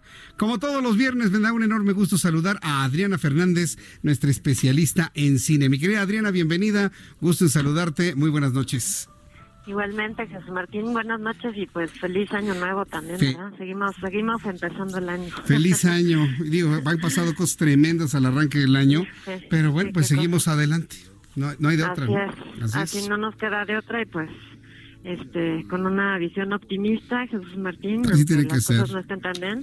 Así es. Pero, pues justamente fíjate que esta película viene como anillo al dedo porque es una película muy optimista que nos deja con, pues con un buen sentimiento, ¿verdad? Con una sonrisa. Y se llama Un buen día en el vecindario. eh, esta película nos cuenta la historia de Lois Vogel. Toda está basada, por cierto, en, en hechos reales es interpretado por Matthew Reese. Eh, él es un periodista de eh, la famosa revista The New Yorker. Y pues la verdad es que tendría muchas razones para estar contento, para sonreír, porque tiene una esposa muy linda, tiene un bebé, pero pues también tiene un tema muy fuerte con su papá, que es interpretado por Chris Cooper, y al cual se va a volver a encontrar en, la boda de, su hermana, ¿no? Se casó la hermana y pues ve el papá y obviamente pues ahí hay, hay un tema de rencor, ¿verdad? De una situación que pasó hace varios años. Pero al tiempo que esto está sucediendo y mientras él está lidiando con esta situación personal, eh, le encomiendan entrevistar a Fred Rogers, hacerle una entrevista a profundidad para New Yorker, que es interpretado en la película por Tom Hanks. Eh, entonces, bueno, fíjate que esta película, Jesús Martín, me gustó mucho porque es dirigida por una mujer que se llama Marielle Heller, eh, quien por cierto el año pasado también nos trajo una película bien interesante con Melissa McCarthy. Eh, lo que ella hace es que como que nos pone personajes que pues no son perfectos ni mucho menos, ¿verdad? Más bien son bastante defectuosos, pero son muy humanos. ¿No? Nos pone a este personaje de Lois Vogel, que además digo que todo esto está basado en hechos reales, pues que tiene este rencor que pues lo tiene verdaderamente trabado, ¿no? Y el hecho de, de, de, platicar con Fred Rogers, que es el famoso, el que tenía este famosísimo programa de televisión que se llama A Good Day in the Neighborhood, ¿no? Eh, que en español es bueno, un, buen día en el vecindario, eh, pues le cambia la vida. Entonces, me gustó mucho las actuaciones, me gustó mucho la historia. A la vez no es una historia cursi, ni panfletaria, ni esas que dices, híjole, demasiado azúcar, ¿no? Sino que te deja con un buen sentimiento, ¿no? Te deja como, como a veces en la vida tenemos estos encuentros fortuitos con personas que pensamos que no nos iban a ayudar o que iban a hacer una carga y es todo lo contrario, ¿no? Nos cambia la vida a raíz de, de encuentro. Es un poco, ¿no? Por donde va la, la película. bien. Y Tom Hanks, eh, Jesús Martín, pues muy probablemente va a estar nominado al Oscar a Mejor Actor Secundario. actor secundario, entonces. Así es, sí, porque no, es no es principal, es, actor secundario. pues mira, estoy viendo aquí en, en, internet, estoy viendo los carteles de un hermoso día en el vecindario. Luce bien Tom Hanks, se ve que, que trabajó, que bajó de peso, que hizo, está, más un poco más marcado en cuanto a la forma de su cuerpo, como lo veo, porque últimamente lo habíamos visto un poco ya demacrado, pero su imagen me recuerda mucho a, a Forrest Gump. Eh, digo, ah. sé, que no tiene nada que ver, pero el cartel me lo recuerda, es decir, la actitud, la forma, la forma de estar sentado, la forma como mira Mira que yo en lo personal, cuando veo una película de Tom Hanks, nada más porque es Tom Hanks, la veo, ¿eh? Nada más. Sí, es una garantía. Fíjate que es chistoso Tom Hanks, divide un poco a las personas. Hay gente que le, le cae muy bien Tom Hanks, de que es mi caso y el tuyo, pero hay gente que no, hay gente que no, no le cae, pero a mí, ¿sabes qué? Se me hace que es un cuate como muy decente, ¿no? Que como que ha mantenido un perfil muy sano, ¿no? En, y, y pues es sin duda pues un gran actor. Y te digo, aquí da vida a un personaje de la vida real que se llamaba Fred Rogers, que tuvo este, este programa de A Beautiful Day in the Neighborhood durante pues más de 40 años, ¿no? Y fue todo un ícono. A mí, a mí lo que me gusta de Tom Hanks es un hombre que ha trabajado, debe tener personalmente lo suyo, no debe ser un hombre de no, de, no un fácil trato, pero pues ha trabajado, ha crecido, ha ganado premios, reconocimiento, su nombre se reconoce en todo el mundo. es lo que me gusta de él, por, por eso me gusta ver sus películas. Sí, y tiene un perfil como bajo, ¿no? No, no está envuelto en escándalos, ni está envuelto en este tipo de cosas. Se casa, se divorcia, este, da conferencias, se cambia de sexo, cosas por el estilo así escandalosas, ¿no? Sí, no, porque pues, también, digo, con todo respeto para quien lo hace, digo, finalmente es parte de la vida, pero algunos actores hacen este tipo de cosas nada más para llamar la atención. Qué bueno que Tom Hanks no anda llamando la atención con cosas que no vienen al caso.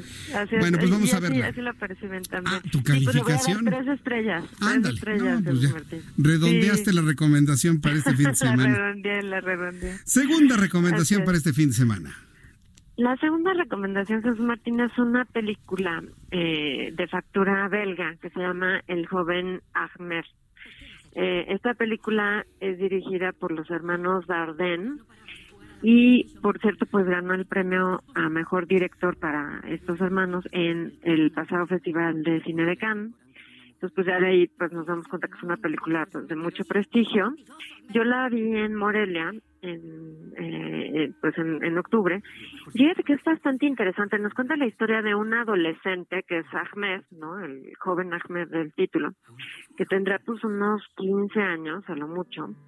Y él empieza a tener contacto con un personaje que tiene una tienda, así una tiendita donde pues vende cosas como de uso diario pero este personaje tiene unas ideas de lo más radicales, ¿no? Es de esos que que, que pues que todo lo ven negro, ¿no? Que, que, creen que ya el imperio de Occidente está acabando con los valores. Y entonces le empieza a infundir toda una serie de ideas a Ahmed, que obviamente pues es muy vulnerable, ¿no? Por su edad y su entorno. Y pues la cosa se va poniendo pues cada vez más difícil y pues evidentemente Ahmed pues podría ser un criminal en potencia, ¿no? Fíjate que me gustó mucho Jesús Martín porque nos muestra una vez más, no es la primera película, pero en este caso pues es la más reciente, el radicalismo al que llegan muchos jóvenes musulmanes en Europa, porque pues no están ni en Siria ni están en un país del Medio Oriente, están en Europa, en Bélgica, ¿verdad? Concretamente, no solo hacia las personas de otras religiones, digamos los cristianos, sino dentro del mismo Islam, cómo se vuelven intolerantes con otros musulmanes que son menos radicales, ¿no? Y cómo también la juventud, Jesús Martín, de veras, eh, cómo esos años formativos, pues, pueden ser como volverte una persona sumamente intolerante, ¿no? Y, y así como convencido en verdades muy absolutas. Entonces eso me impactó mucho también. Pero pues yo creo que bueno, esa es una ventaja la historia y además cómo manejan la tensión los directores es prodigioso. O sea, de veras te deja así estás al borde del asiento, ¿no? Sobre todo que te como la, la último tercio de la película dices qué va a pasar, ¿no? No sabes qué va a pasar y lo hacen muy muy bien los directores. Ahora, con todo y todo, pues es una película europea, hablada en francés, este actores completamente desconocidos. No es una película quizá para todo el mundo, porque es una película más de cine de arte, pero a mí la verdad me gustó y le voy a dar al joven Ahmed tres estrellas. Bien, tenemos fin de semana de, de, tres estrellas ambas películas. Me voy a quedar con un bello día en el vecindario, y, ir, a, ir a verla. Y, ah, te, olvidé preguntarte cuál es la clasificación de un bello día en el vecindario. De Tom eh, Hanks. Me parece que es para todo público, Jesús Martín, pero a ver, te ah, digo. Ah, sencilla, ¿no?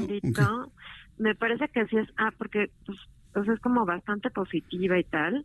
Ahora, mmm, que te puede ser ligeramente aburrida para los niños, ah, ciertas cosas que a lo mejor pues no entiendan del todo, ¿no? el tema del papá, pero fíjate que sí, sí es para todo público, es para todo público y bueno, señalar que el programa de Beautiful Day in the Neighborhood o El Bello Día en el Vecindario era para niños, o sea, era como una especie de tío Gamboín, Fred Rogers, con sus títeres y todo esto. ¿Eh? Adriana, pues eh, danos por favor tu cuenta de Twitter para que el público te pregunte, te consulte. Por cierto, ya estamos ya calentando los Óscares, de eso platicamos el próximo viernes, ¿no? Claro que sí, claro que sí, Jesús Martín, porque de hecho, fíjate que el lunes son las nominaciones, así que va a estar interesante ver a quiénes nominan. Hoy te busco el lunes, ¿no? Para que en un adelanto, sí, sí, por supuesto, me platiques cómo las comentemos. ¿Cómo le va este a la película de Joker, eh, del Guasón? Sí, sí, sí, sí, pues suena, suena, suena. Vamos a ver cuántas nominaciones junta. Adriana Fernández, muchas gracias. ¿Tu cuenta de Twitter es? Es arroba Adriana99, arroba Adriana99. Me pueden escribir aquí para hacerme preguntas, comentarios, con muchísimo gusto. Muchas gracias, Adriana. Que tengas muy buen fin de semana. Igualmente, Jesús Martín, un cinematográfico fin de semana. Cinematográfico fin de semana y buen año, Adriana. Gracias, que te vaya muy bien. Hasta luego. Es Adriana Fernández, nuestra especialista en cine y además es coordinadora de la maestría en desarrollo y gestión de la industria del entretenimiento de la Universidad Anáhuac. Son las 7.43, las 7.43 hora del centro de la República Mexicana. Hemos estado últimamente muy sensibilizados por los incendios en Australia. Geográficamente el asunto nos queda lejísimos, pero desde el punto de vista tragedia medioambiental debería estar en, en nuestra mente todos los días. Y es que en las imágenes que hemos podido observar de satélites meteorológicos de la propia Estación Espacial Internacional, resulta sorprendente que no se está quemando un bosque no se está quemando un arbolito, no se está quemando un jardín, se está quemando toda la isla. Y cuando le digo toda la isla, los ve en la costa este, en la costa occidental, en el norte, en el sur, en la zona central. Imagine usted Australia, esta gigantesca isla que, que, todos conocemos en la parte más austral del planeta. Ah, bueno, pues dibújele puntos de ignición en toda la isla. Se está quemando toda Australia.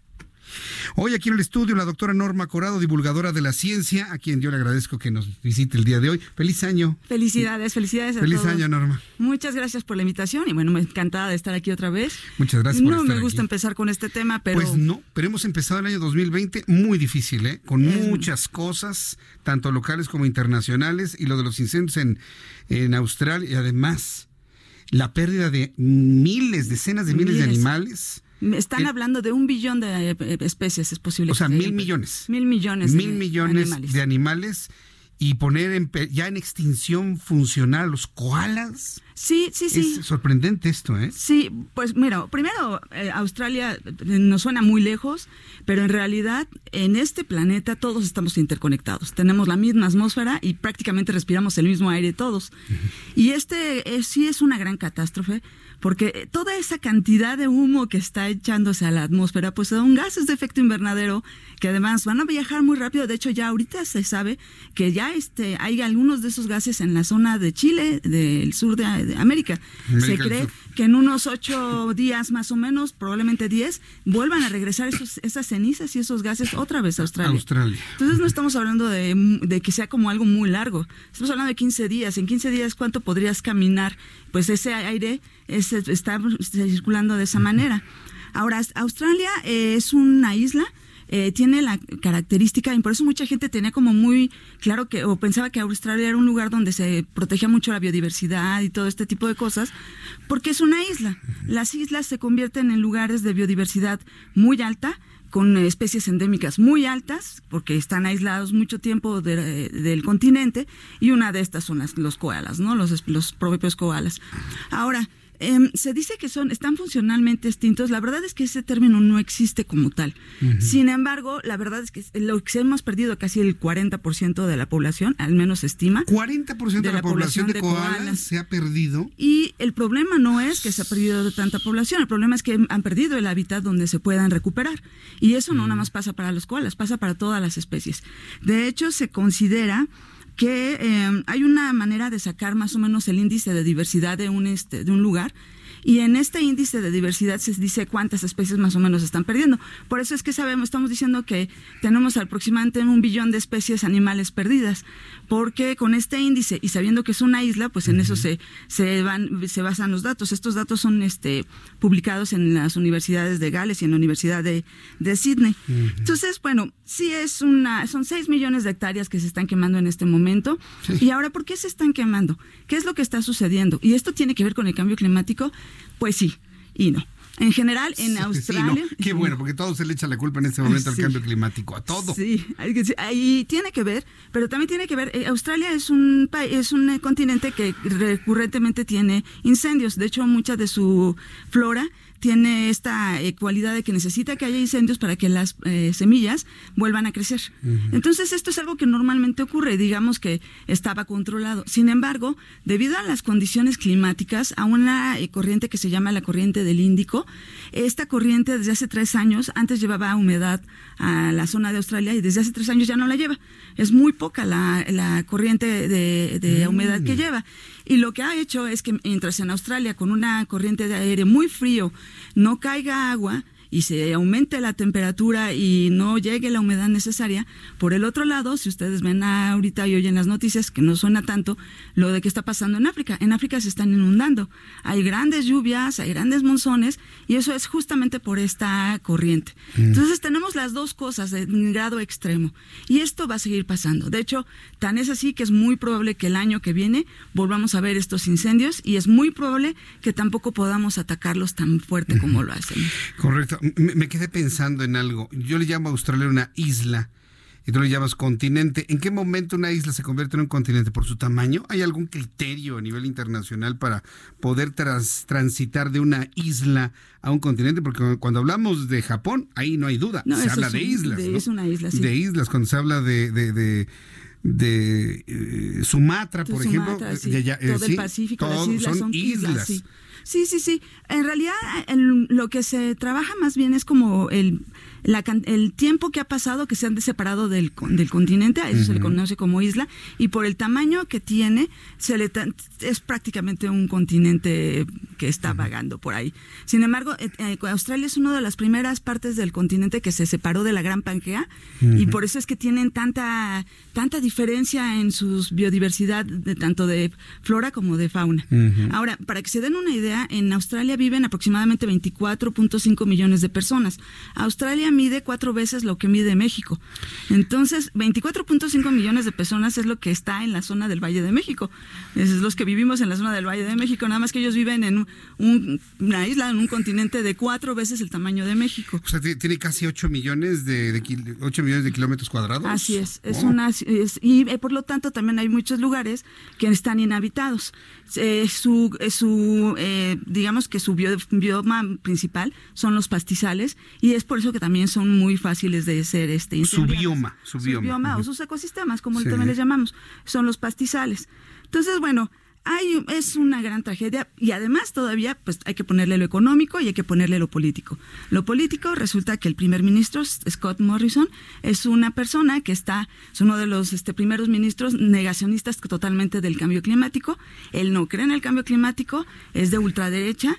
Eh, él incluso hizo algunas ha hecho algunas acciones. Pues hace como dos años tuvimos un gran blanqueamiento de, de arrecife de coral y también él lo tomó con bastante calma.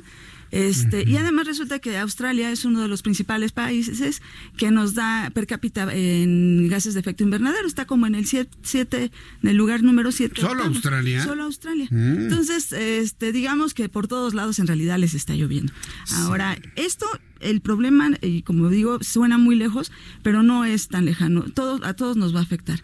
Hay que pensar nada más esa cantidad de gas de efecto invernadero, esas temperaturas, los este, incendios del Amazonas, Siberia, Alaska, California, incluso ahorita los del sur de México, están relacionados con este tipo de fenómenos que le está pasando a Australia. Pues eh, no nos resta más que esperar a que pues, el fuego consuma lo que tenga que consumir, porque por el tamaño de la tragedia, no hay poder humano que pueda, ¿eh? ahí es donde vemos la pequeñez de los seres humanos. Yo siempre eh, pues, he platicado con algunas personas acerca de esta de este, eh, tragedia Y creo que, bueno, es muy grave en realidad, pero siento que también a partir de las cosas malas tiene que salir algo bueno. Y yo creo que lo que tiene que pasar es que nos demos cuenta que tenemos que ser uno, primero, más conscientes de la globalidad en la que estamos inmersos en este planeta. Dos, que es importante que cuando elijamos nuestros este, gobernantes, a nuestros políticos, todos seamos congruentes con las políticas que van a mantener este planeta y nuestros hijos. Y tres, que seamos, este, estemos dispuestos a cambiar nuestro estilo de vida. Entonces, estas, estas tragedias son horribles, pero tiene que despertar algo en, en, nosotros y de verdad hacernos cambiar. Correcto, pues eh, Norma Corado, nos vemos el próximo viernes. Sí, nos vemos. A ver si podemos platicar sobre el impacto de las bolsas de plástico. Porque hay un debate enorme, ¿no? Si efectivamente se sirve o no sirve quitarlas. Yo soy de los que ven que quitaron las bolsas de plástico, nos metieron un problema a todos, pero el Unicel ahí está como el Johnny Walker. Lo siguen vendiendo perfectamente bien, se siguen empacando productos con Unicel. O sea, si verdaderamente quisiéramos ayudar al medio ambiente quitando los plásticos, bueno, ni llantas tendrían los coches en este momento. ¿eh? Sí, también tiene una gran... Hay, una, carga ahí de hipocresía, de mercado, de agenda, también de los grupos ambientalistas. ¿Platicamos de eso? claro que sí, por supuesto. claro que sí, gracias a todos. Muy bien, gracias. Norma Corado, divulgadora de la ciencia de la Universidad Nacional Autónoma de México, va a preparar este tema de las bolsas de plástico, así que vayan anotándolo en su agenda. No se lo vaya a perder el próximo viernes. Son las 7.53 toda la información deportiva con Fernando Galván. Mi querido Fernando, bienvenido. Muy buenas tardes, noches, ¿cómo estás? No, no le han atinado a tu micrófono. A ver, atínale, atínale. Atínale, atínale. Ahí está, por ahí está. Ahora sí, vámonos de boleto con la información deportiva. ¿Qué te parece? Me parece muy bien. Perfecto. Adelante, arráncate. Arranca, fíjate, arranca una nueva campaña del fútbol en México. Se trata de clausura 2020 y por hoy dos juegos. Tijuana contra Santos y Monarcas frente al Toluca. Ambos duelos a las 9 de la noche. Para mañana Sabadaba, Cruz Azul contra el poderosísimo Atlas. León recibe al Querétaro, Chivas ante el Juárez, Tigres contra San Luis y el domingo un solo juego, los Pumas y el Pachuca cerrarán la jornada 1. Los duelos entre Puebla y América y Necaxa eh, contra Monterrey se jugarán a principios de febrero porque hay que darles descanso a los equipos campeones.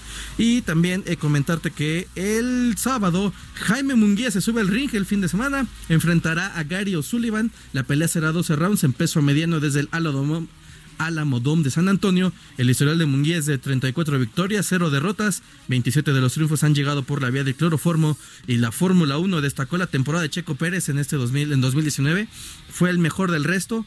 No hay manera de poderle ganar a un Red Bull, a un Ferrari o a un Mercedes, pero Checo Pérez es el que más puntos sumó en esta en esta eh, media tabla que se llama de la Fórmula 1 y entonces la Fórmula 1 lo ha lo ha como, catalogado como un piloto muy fiable, inclusive que está subestimado, ya que con un mejor carro ya hubiera obtenido una victoria Jesús Martín. Esa es la información del fin de semana y pues va a haber partidos también de fútbol. Real Madrid en contra del Atlético en la Supercopa de España y también los duelos que se recomiendan es el, el Tottenham contra el Liverpool. Sábado once y media y la Lazio ante el Nápoles del Chucky Lozano, también sábado 11 de la mañana.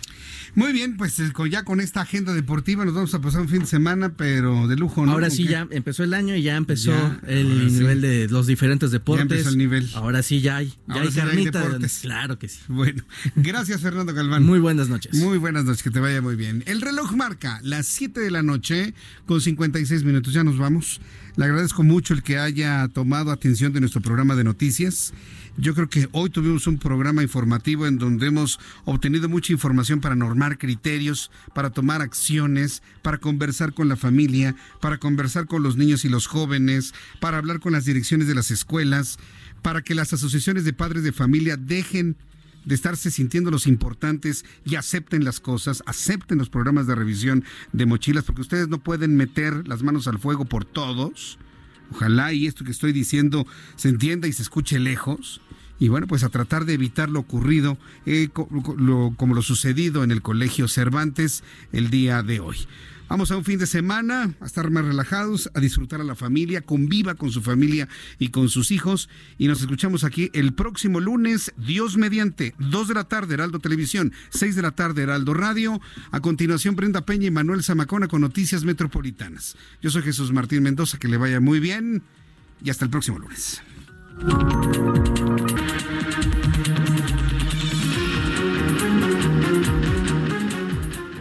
Esto fue Las Noticias de la Tarde con Jesús Martín Mendoza. Escucha la H, Heraldo Radio. ¿Planning for your next trip? Elevate your travel style with Quince. Quince has all the jet setting essentials you'll want for your next getaway, like European linen, premium luggage options, buttery soft Italian leather bags, and so much more. And it's all priced at 50 to 80% less than similar brands. Plus, Quince only works with factories that use safe and ethical manufacturing practices. Pack your bags with high-quality essentials you'll be wearing for vacations to come with Quince. Go to quince.com slash trip for free shipping and 365-day returns.